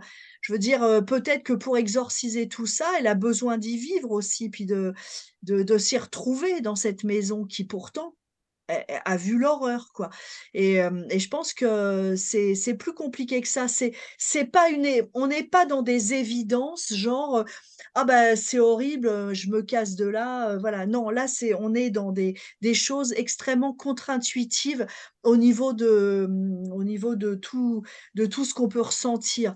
Parce que euh, moi j'ai l'histoire de du trou là, la maison avec les caves qu'on garde et tout, puis euh, le jardin pour enfants, j'ai trouvé ça hyper bizarre. Natacha Campouche, alors là, pareil. Et puis les gens qui ont acheté aussi le le château de Sautou, là, de Fourniret, bah, je leur souhaite bien du courage, hein. Mais bon, Ouais, ouais. c'est sûr. Euh, voilà, voilà. J'avais une question, je l'ai perdue, bien sûr. Ah oui, moi, c'est pas- par rapport au feu. Est-ce qu'il y a des, des maisons qui, qui prennent souvent feu, même si elles sont reconstruites, je veux dire? Ben, Ah j'ai oui. eu un témoignage justement d'une jeune fille qui m'a dit, heu heu: «Tous les ans au mois de mai, j'ai un j'ai un un petit incendie, un petit feu qui prend dans la maison». Pas forcément quelque chose de grave et hem, mais heu, dit: «Le dernier, la maison a failli enfin, j'ai failli tout perdre et tout». Elle s'est renseignée, sa maison a été construite sur, heu, les anciens bûchers cathares dans le Midi. Do voilà, donc elle, par exemple, alors c'est pas c'est voilà, quasiment à date fixe, elle, par contre, c'est ça qui est incroyable. En fait, un feu se déclenchait. Moi, je pense que, bah, que ça soit le feu, l'eau, des larmes, des choses comme ça, moi, je pense que c'est ça fait c'est vraiment des éléments, heu, des choses assez primitives, des énergies primitives, des éléments primitifs qui font vraiment partie de la mémoire, là. Par contre, moi, je pense que, les maisons qui pleurent ou alors, les maisons qui prennent feu, ça, pour moi, c'est vraiment des phénomènes de mémoire, ouais. Ouais, Et les maladies aussi. Ah bah, une maladie Oui, aussi, ouais, mais aussi. alors Il y a des maisons où on est c'est malade. pareil, les les par exemple, les maisons on parlait tout à l'heure des maisons qui tuent. Alors les maisons qui tuent, vraiment dans des trucs atroces, c'est les maisons qui ont alors de l'eau qui coule, des sources, je dirais que c'est fatigant, mais ça, c'est ça c'est pas le pire. C'est les maisons, heu, sur des eaux stagnantes. Et hem il y a le j'avais vu le témoignage justement d'une maison comme ça, ils avaient dévié un cours d'eau et cetera, enfin il y avait tout un truc. Et il y a de l'eau qui a stagné sous une maison. Et tous les gens, heu, qui vivaient dans cette maison mouraient au bout de 2 ans d'un cancer, tout le temps, tout le temps, tout le temps, tout le temps. La personne qui a repris la maison après a dit: «Oh non, mais moi je crois pas à toutes ces conneries». Ça lui est arrivé, en fait, c'était à cause du de la maison, heu, qui était construite sur, heu, bah, de l'eau, heu, de l'eau croupie, de l'eau stagnante et voilà. Donc moi je Mmh. pense qu'il y a vraiment des maisons qui tuent dans le sens où, sans faire dans le dans le dans le drame, mais, tout simplement parce que, heu, elles sont, elles sont mal construites, construites à des endroits pas possibles ou alors qui tuent parce que c'est des maisons qui étaient enfin des lieux qui étaient destinés à ça. Par exemple, le l'ancien, palais, la l'ancien maison de justice, une maison de justice médiévale dans le Midi, bah, car, elle a quand même tué beaucoup de ses propriétaires dans le sens où, bah, les derniers propriétaires, heu, hem, bah, je crois que le monsieur, heu, le monsieur a fini par se suicider. Alors enfin, c'est pareil, le couple qui est arrivé, tout allait bien et puis il s'est mis à tromper sa femme, sa femme s'est mis à boire. Quand il a réalisé que sa femme buvait à cause de lui, il a culpabilisé, il s'est suicidé sa femme est décédée de maladie, due à l'alcool, peu de temps après. Bon et ce qu'il faut voir, c'est que dans ces murs ont été prononcés, heu, je sais pas combien de fois depuis le Moyen Âge, des, le, mmh, des des peines de mort, le tribunal d'inquisition, des tortures et ça. C'était un lieu qui était fait pour ça, c'était un lieu qui était fait pour annoncer la mort. Eh oui, forcément. Donc non, mais moi j'y j'y crois aussi à ça, Véronique. hein. Il y en a forcément des maisons comme ça. Malheureusement, ça existe. hein. Bah, il y a l'exemple d'Amityville aussi, Bah oui, hein. tiens, justement, regarde Mmh. par exemple. Bah, Amityville, heu, moi je pense qu'on est alors déjà il y avait une mémoire, heu heu, bon alors la fameu le la fameuse légende urbaine du cimetière indien, mais Mmh bon, il paraît qu'Amityville a été quand même construit sur, sur quelques cadavres, et on a un autre problème sur Amityville puisque des gens disaient: «Ouais, Amityville, c'est des conneries», mais non, il y a pas eu autant de massacres, enfin je veux dire, il y a aussi le problème, je pense, des des ondes de forme parce qu'Amityville, les la dernière famille qui a qui a acheté a fait enlever les 2 fenêtres là. Mmh Vous savez les fenêtres en forme, Ah ouais. heu, d'yeux, voilà et bah, il paraît qu'ils ont fait quelques aménagements dans la maison. Ils ont changé la forme, les fameuses fenêtres parce que moi pour moi c'était Ouais. les fenêtres d'Amityville. Ces fenêtres en quart de cercle là et bah, paraît-il que maintenant, heu, ça s'est un peu calmé Amityville. Il paraît que là c'est devenu calme. Oui, Tant il paraît, j'avais entendu ça. quand même, hein. Oui, Oui, Bah, j'avais fait des Mmh. recherches parce que ça m'a intriguée qu'il ne se passait plus rien. Oui. J'avais fait une émission justement sur la radio sur Amityville et en fait, j'ai quand même trouvé que beaucoup d'hommes qui ont succédé après la famille, heu, des Lutz et des Des DeFeo, Lutz, ouais. Mmh. heu, beaucoup d'hommes ont eu des crises cardiaques. Ah quand même, ah ouais? Mmh. Ouais. Alors ça, ça serait intéressant de comparer, heu, hem, en fait, heu, par exemple, les statistiques de de nombre de crises cardiaques aux États-Unis, vers, dans la banlieue, Mmh mh. de New York là et puis, bah, oui, pour voir si c'est, la maison ou si c'est parce que c'est vrai que les crises cardiaques aux États-Unis, c'est pas un truc rare par contre. Mais c'est vrai que ça pourrait être la maison. Après ça, j'en sais rien, mais Ouais, faut bah, c'est vrai que c'est quand même une maison, heu, qui a toujours été, heu, bah, vendue quand même assez cher, hein, parce que la dernière fois qu'elle a été vendue, c'est 900 000 je crois Ah oui. et il y a pas si longtemps que ça qu'elle a été rachetée, hein. Mmh. Les gens, ils sont curieux aussi, ça les intéresse, au fait, pour voir, quoi. Peut-être que c'est Ouais, ça. enfin, heu, Enfin, je sais après on pas, peut si c'est cur pour ça, euh, bon, ouais. ouais, bah, on peut être curieux, mais mettre 900 Mais à 000 ce- oui, dans une maison, Oui. bah, pour juste pour voir, C'est voilà. un peu. Mais, hem, Oui, oui. ouais, je je trouve que bon, Non, c'est vrai. S'ils en ont trop, ils peuvent nous les donner, ça, c'est sûr. Ça, ouais, c'est ça, il n'y a ouais. pas de problème. Tu parles du château du triple meurtre aussi, justement, puisqu'on parlait des maisons qui tuent. Oui, oui, tout à fait, heu, alors ça, c'est, Bon, j'ai pas pu trop m'étendre sur ce château parce Mhm. que l'ami qui m'en a parlé m'a dit: «Bon, heu heu, les propriétaires actuels, heu, les propriétaires les et et ceux d'avant, elle les connaît bien, ils veulent pas non plus Ils que veulent pas faire trop euh, tout un tapage du truc» parce qu'il est il est à vendre actuellement ce Ah château, oui, hein. alors forcément, si tu donnes toutes Oui, les bah, voilà et infos, je suis passée évidemment. devant, c'est marrant, je suis passée devant, il y a je suis passée, je sais pas, il y a 2 mois avec François là. Alors en fait, ça c'est, c'est l'histoire d'une injustice terrible, en fait, c'est un château, heu, c'est des bourgeois, c'est la bourgeoisie, heu heu, début 20e et en fait, le fils, vit à Paris, mais il vit avec, les subsides de ses parents, qui, lui donnent beaucoup, beaucoup d'argent pour faire la fête. Le fils ne travaille pas et un jour, les parents lui ont dit: «Bon, bah, d'essayer d'y aller mollo», hein, parce qu'il était pas jeune, jeune, il avait une quarantaine d'années et puis le fils voit, heu, sa vie merveilleuse à Paris, heu, bah, s'arrêter et il bute tout le monde. C'est-à-dire que, bah, tue tout le monde comme ça, bon, il est il s'est dit qu'il allait hériter, bon, etc. Il a été, heu, soupçonné, heu, déjà les gardiens ont été soupçonnés, Blanchi, lui, il a été soupçonné. Il a pris le meilleur avocat, bon, heu, puis en fait, il s'en est tiré. Bon, il y a il y a 99% de chances que c'était le fils, hein, qui a vraiment assassiné ses ses parents et et et il y avait aussi, une femme de ménage aussi, je crois ou sa. Et en fait, heu, tous les gens donc c'est l'histoire d'une terrible injustice et heu, là, ça a créé au niveau des mémoires, bah, une mémoire de, bah, de déséquilibre total, en fait. Oui, voilà. Et moi, j'ai rencontré des gens qui ont habité et qui ont vraiment vécu l'enfer là-dedans, ils se sont tirés, mais vraiment ils ont ils sont partis, heu heu, ils sont partis vraiment rapidement et ils m'ont expliqué, en fait, les gens qui sont venus après eux et ça a été terrible aussi, hein, vraiment, Donc ils sont ils ont été obligés de partir. Heu, bah, je sais plus, hein, il y a eu une histoire, la fille est tombée dans la drogue dure, la femme, s'est mis à à boire, c'était vraiment une catastrophe. Donc ils sont ils sont ils sont partis de ce lieu, ils l'ont ils ont réussi à le revendre et là, les gens qui l'ont, bah, refusent de parler de quoi que ce soit, mais ils le revendent, voilà. Et ils ont créé, heu, ils ont créé des chambres, d'hôtes, heu, Ah oui, nickel, de luxe. Ah non, mais des trucs de luxe nickel extraordinaires, mais Mmh. heu heu, bah, ça ne marche pas, ça ne Bah, marche ça pas non, parce que ça rien ne fonctionne dans ce type de lieu Oui, c'est temps. Après, déjà, il faut le, comme tu le disais tout à l'heure, il faut le purifier à fond, déjà, mais même si tu le purifies, enfin, à fond, bah, peut-être que ça va pas marcher non plus, hein. Il y a tellement, tellement, tellement d'énergie là-dedans. Bah, c'est vrai que je me je me il y a des lieux, je me pose la question, est-ce qu'ils sont oui. curables ou Bah, incurables? tu sais, euh, la, mais, bah, Mmh, justement, la je maison de Landru, il paraît que non, on peut pas la nettoyer, hein. Il y a tellement de trucs là-dedans que c'est pas, c'est pas Oh possible, bah, quoi. tu m'étonnes, oui. Voilà, bon, après, ça dépend des, des maisons, euh, enfin, voilà, quoi.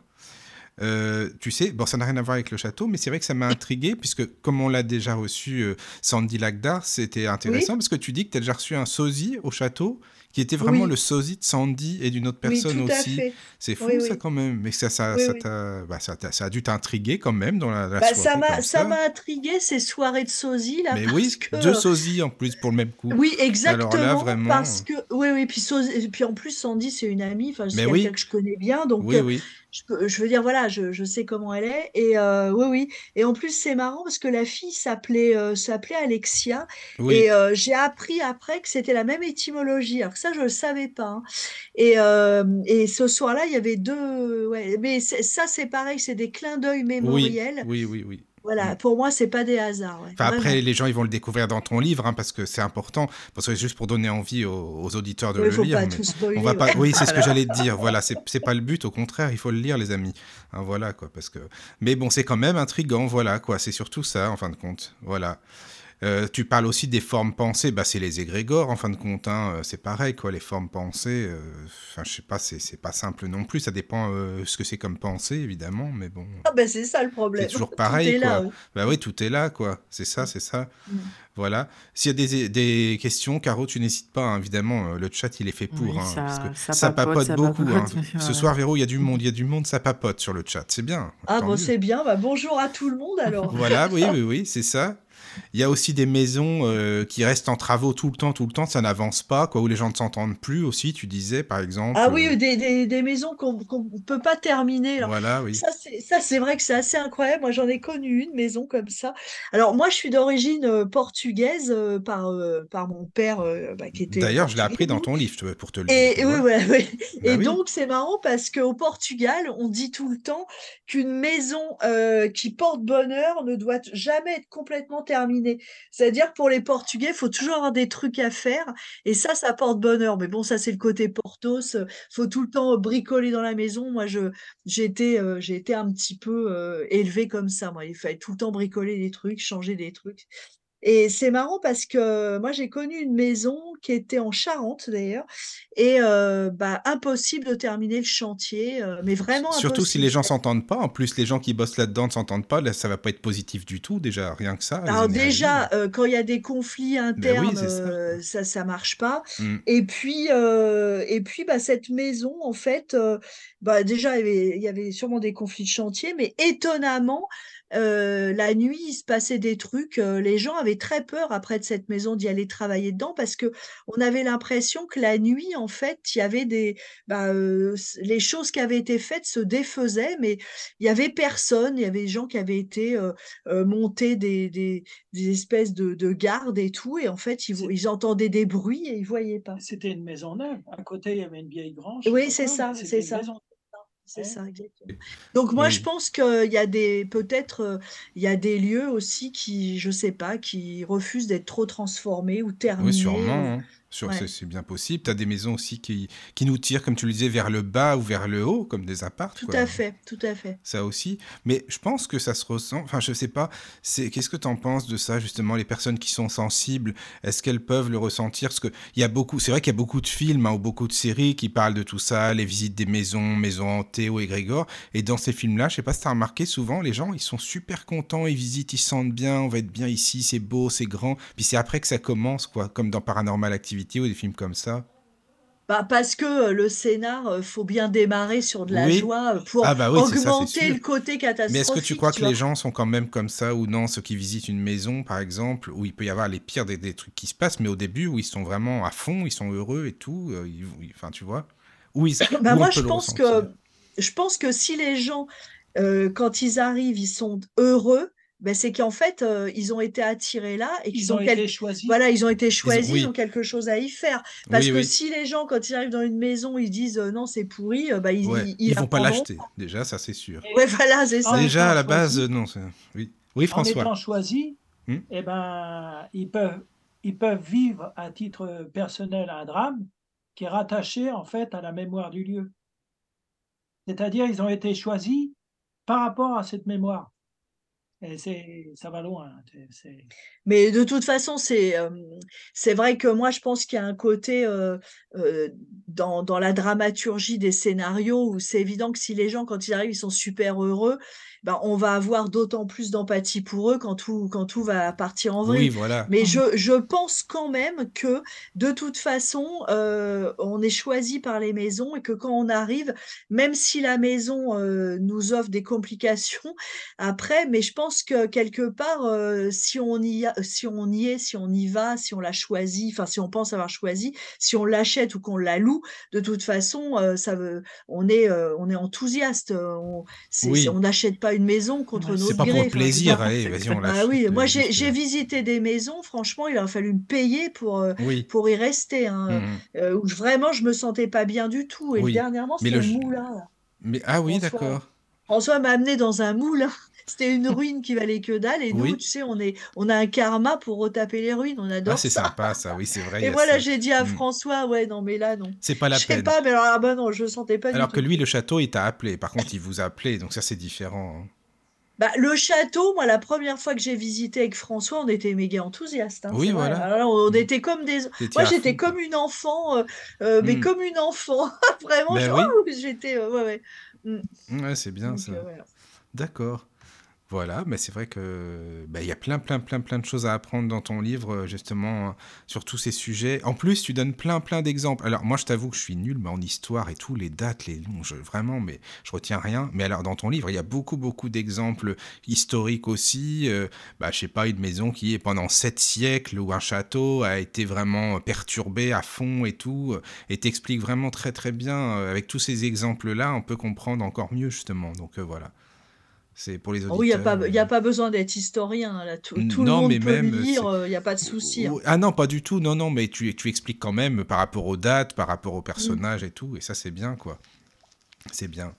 Est-ce qu'il y en a un troisième en préparation? Ah oui, tiens, la suite du Oui, monde, bah euh, là, alors par contre, le troisième, le troisième en préparation, c'est la suite des Ah Invisibles. voilà. Euh, qui va pas être euh, tout à fait. Alors c'est une suite, je- c'est pas tout à fait la même chose dans le sens où où je vais pas, je, forcément je vais reparler de Félix, forcément, euh, voilà, ça c'est sûr, mais avec bah, d'autres d'autres faits, d'autres, des, enfin je veux pas spoiler les trucs non plus Mais là, pour mais toi, il est toujours là, Félix?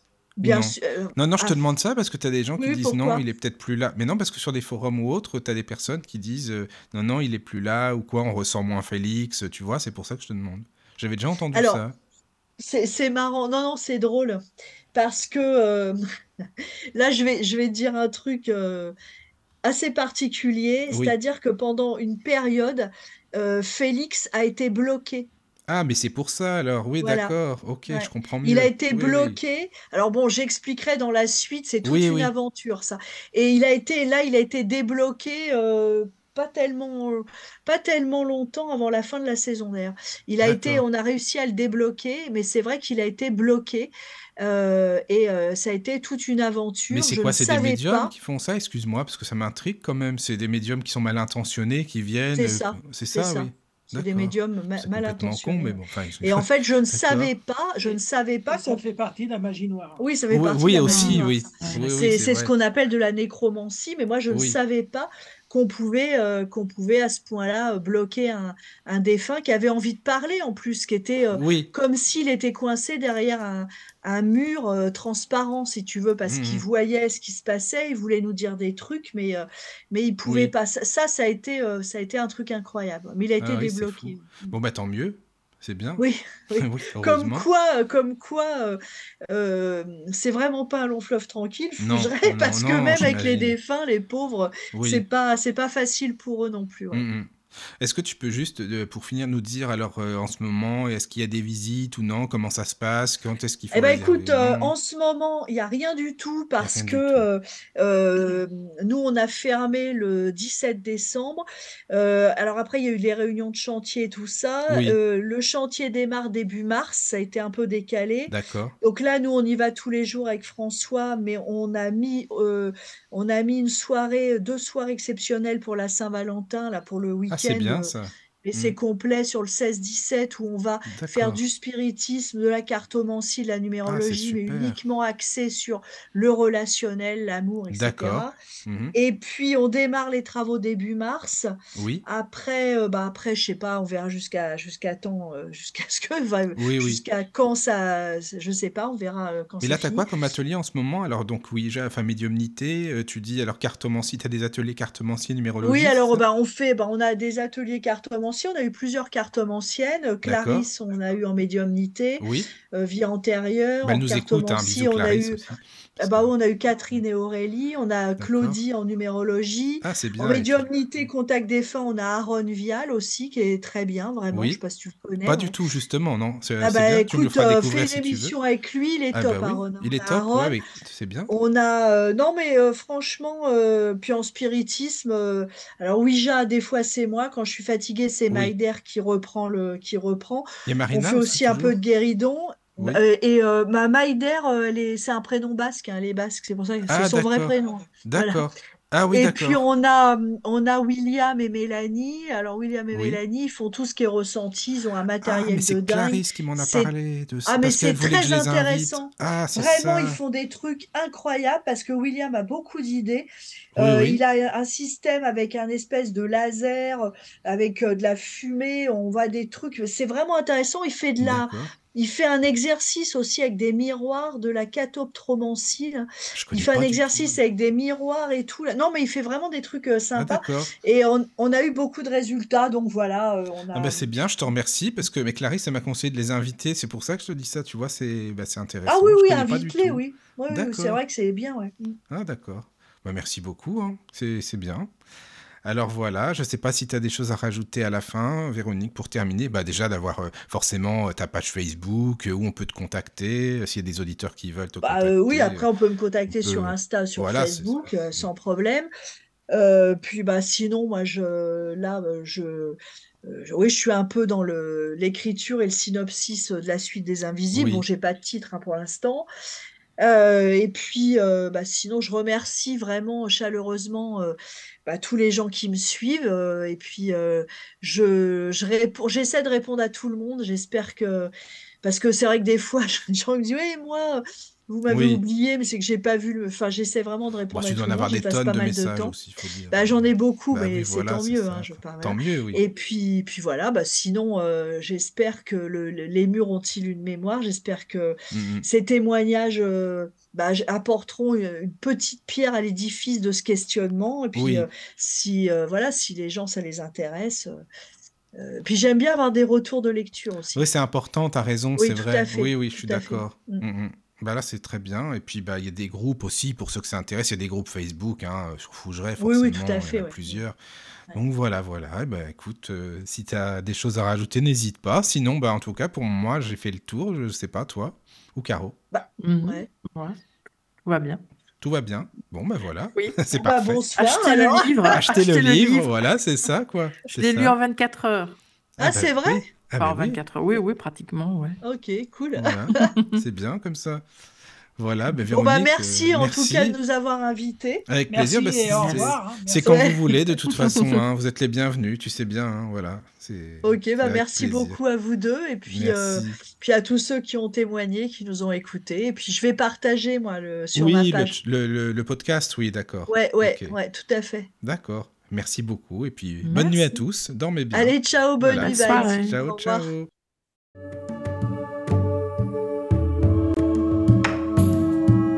Bienvenue sur la radio du Lotus. Avec Caroline et Michael. La radio du Lotus, on l'écoute partout dans le monde.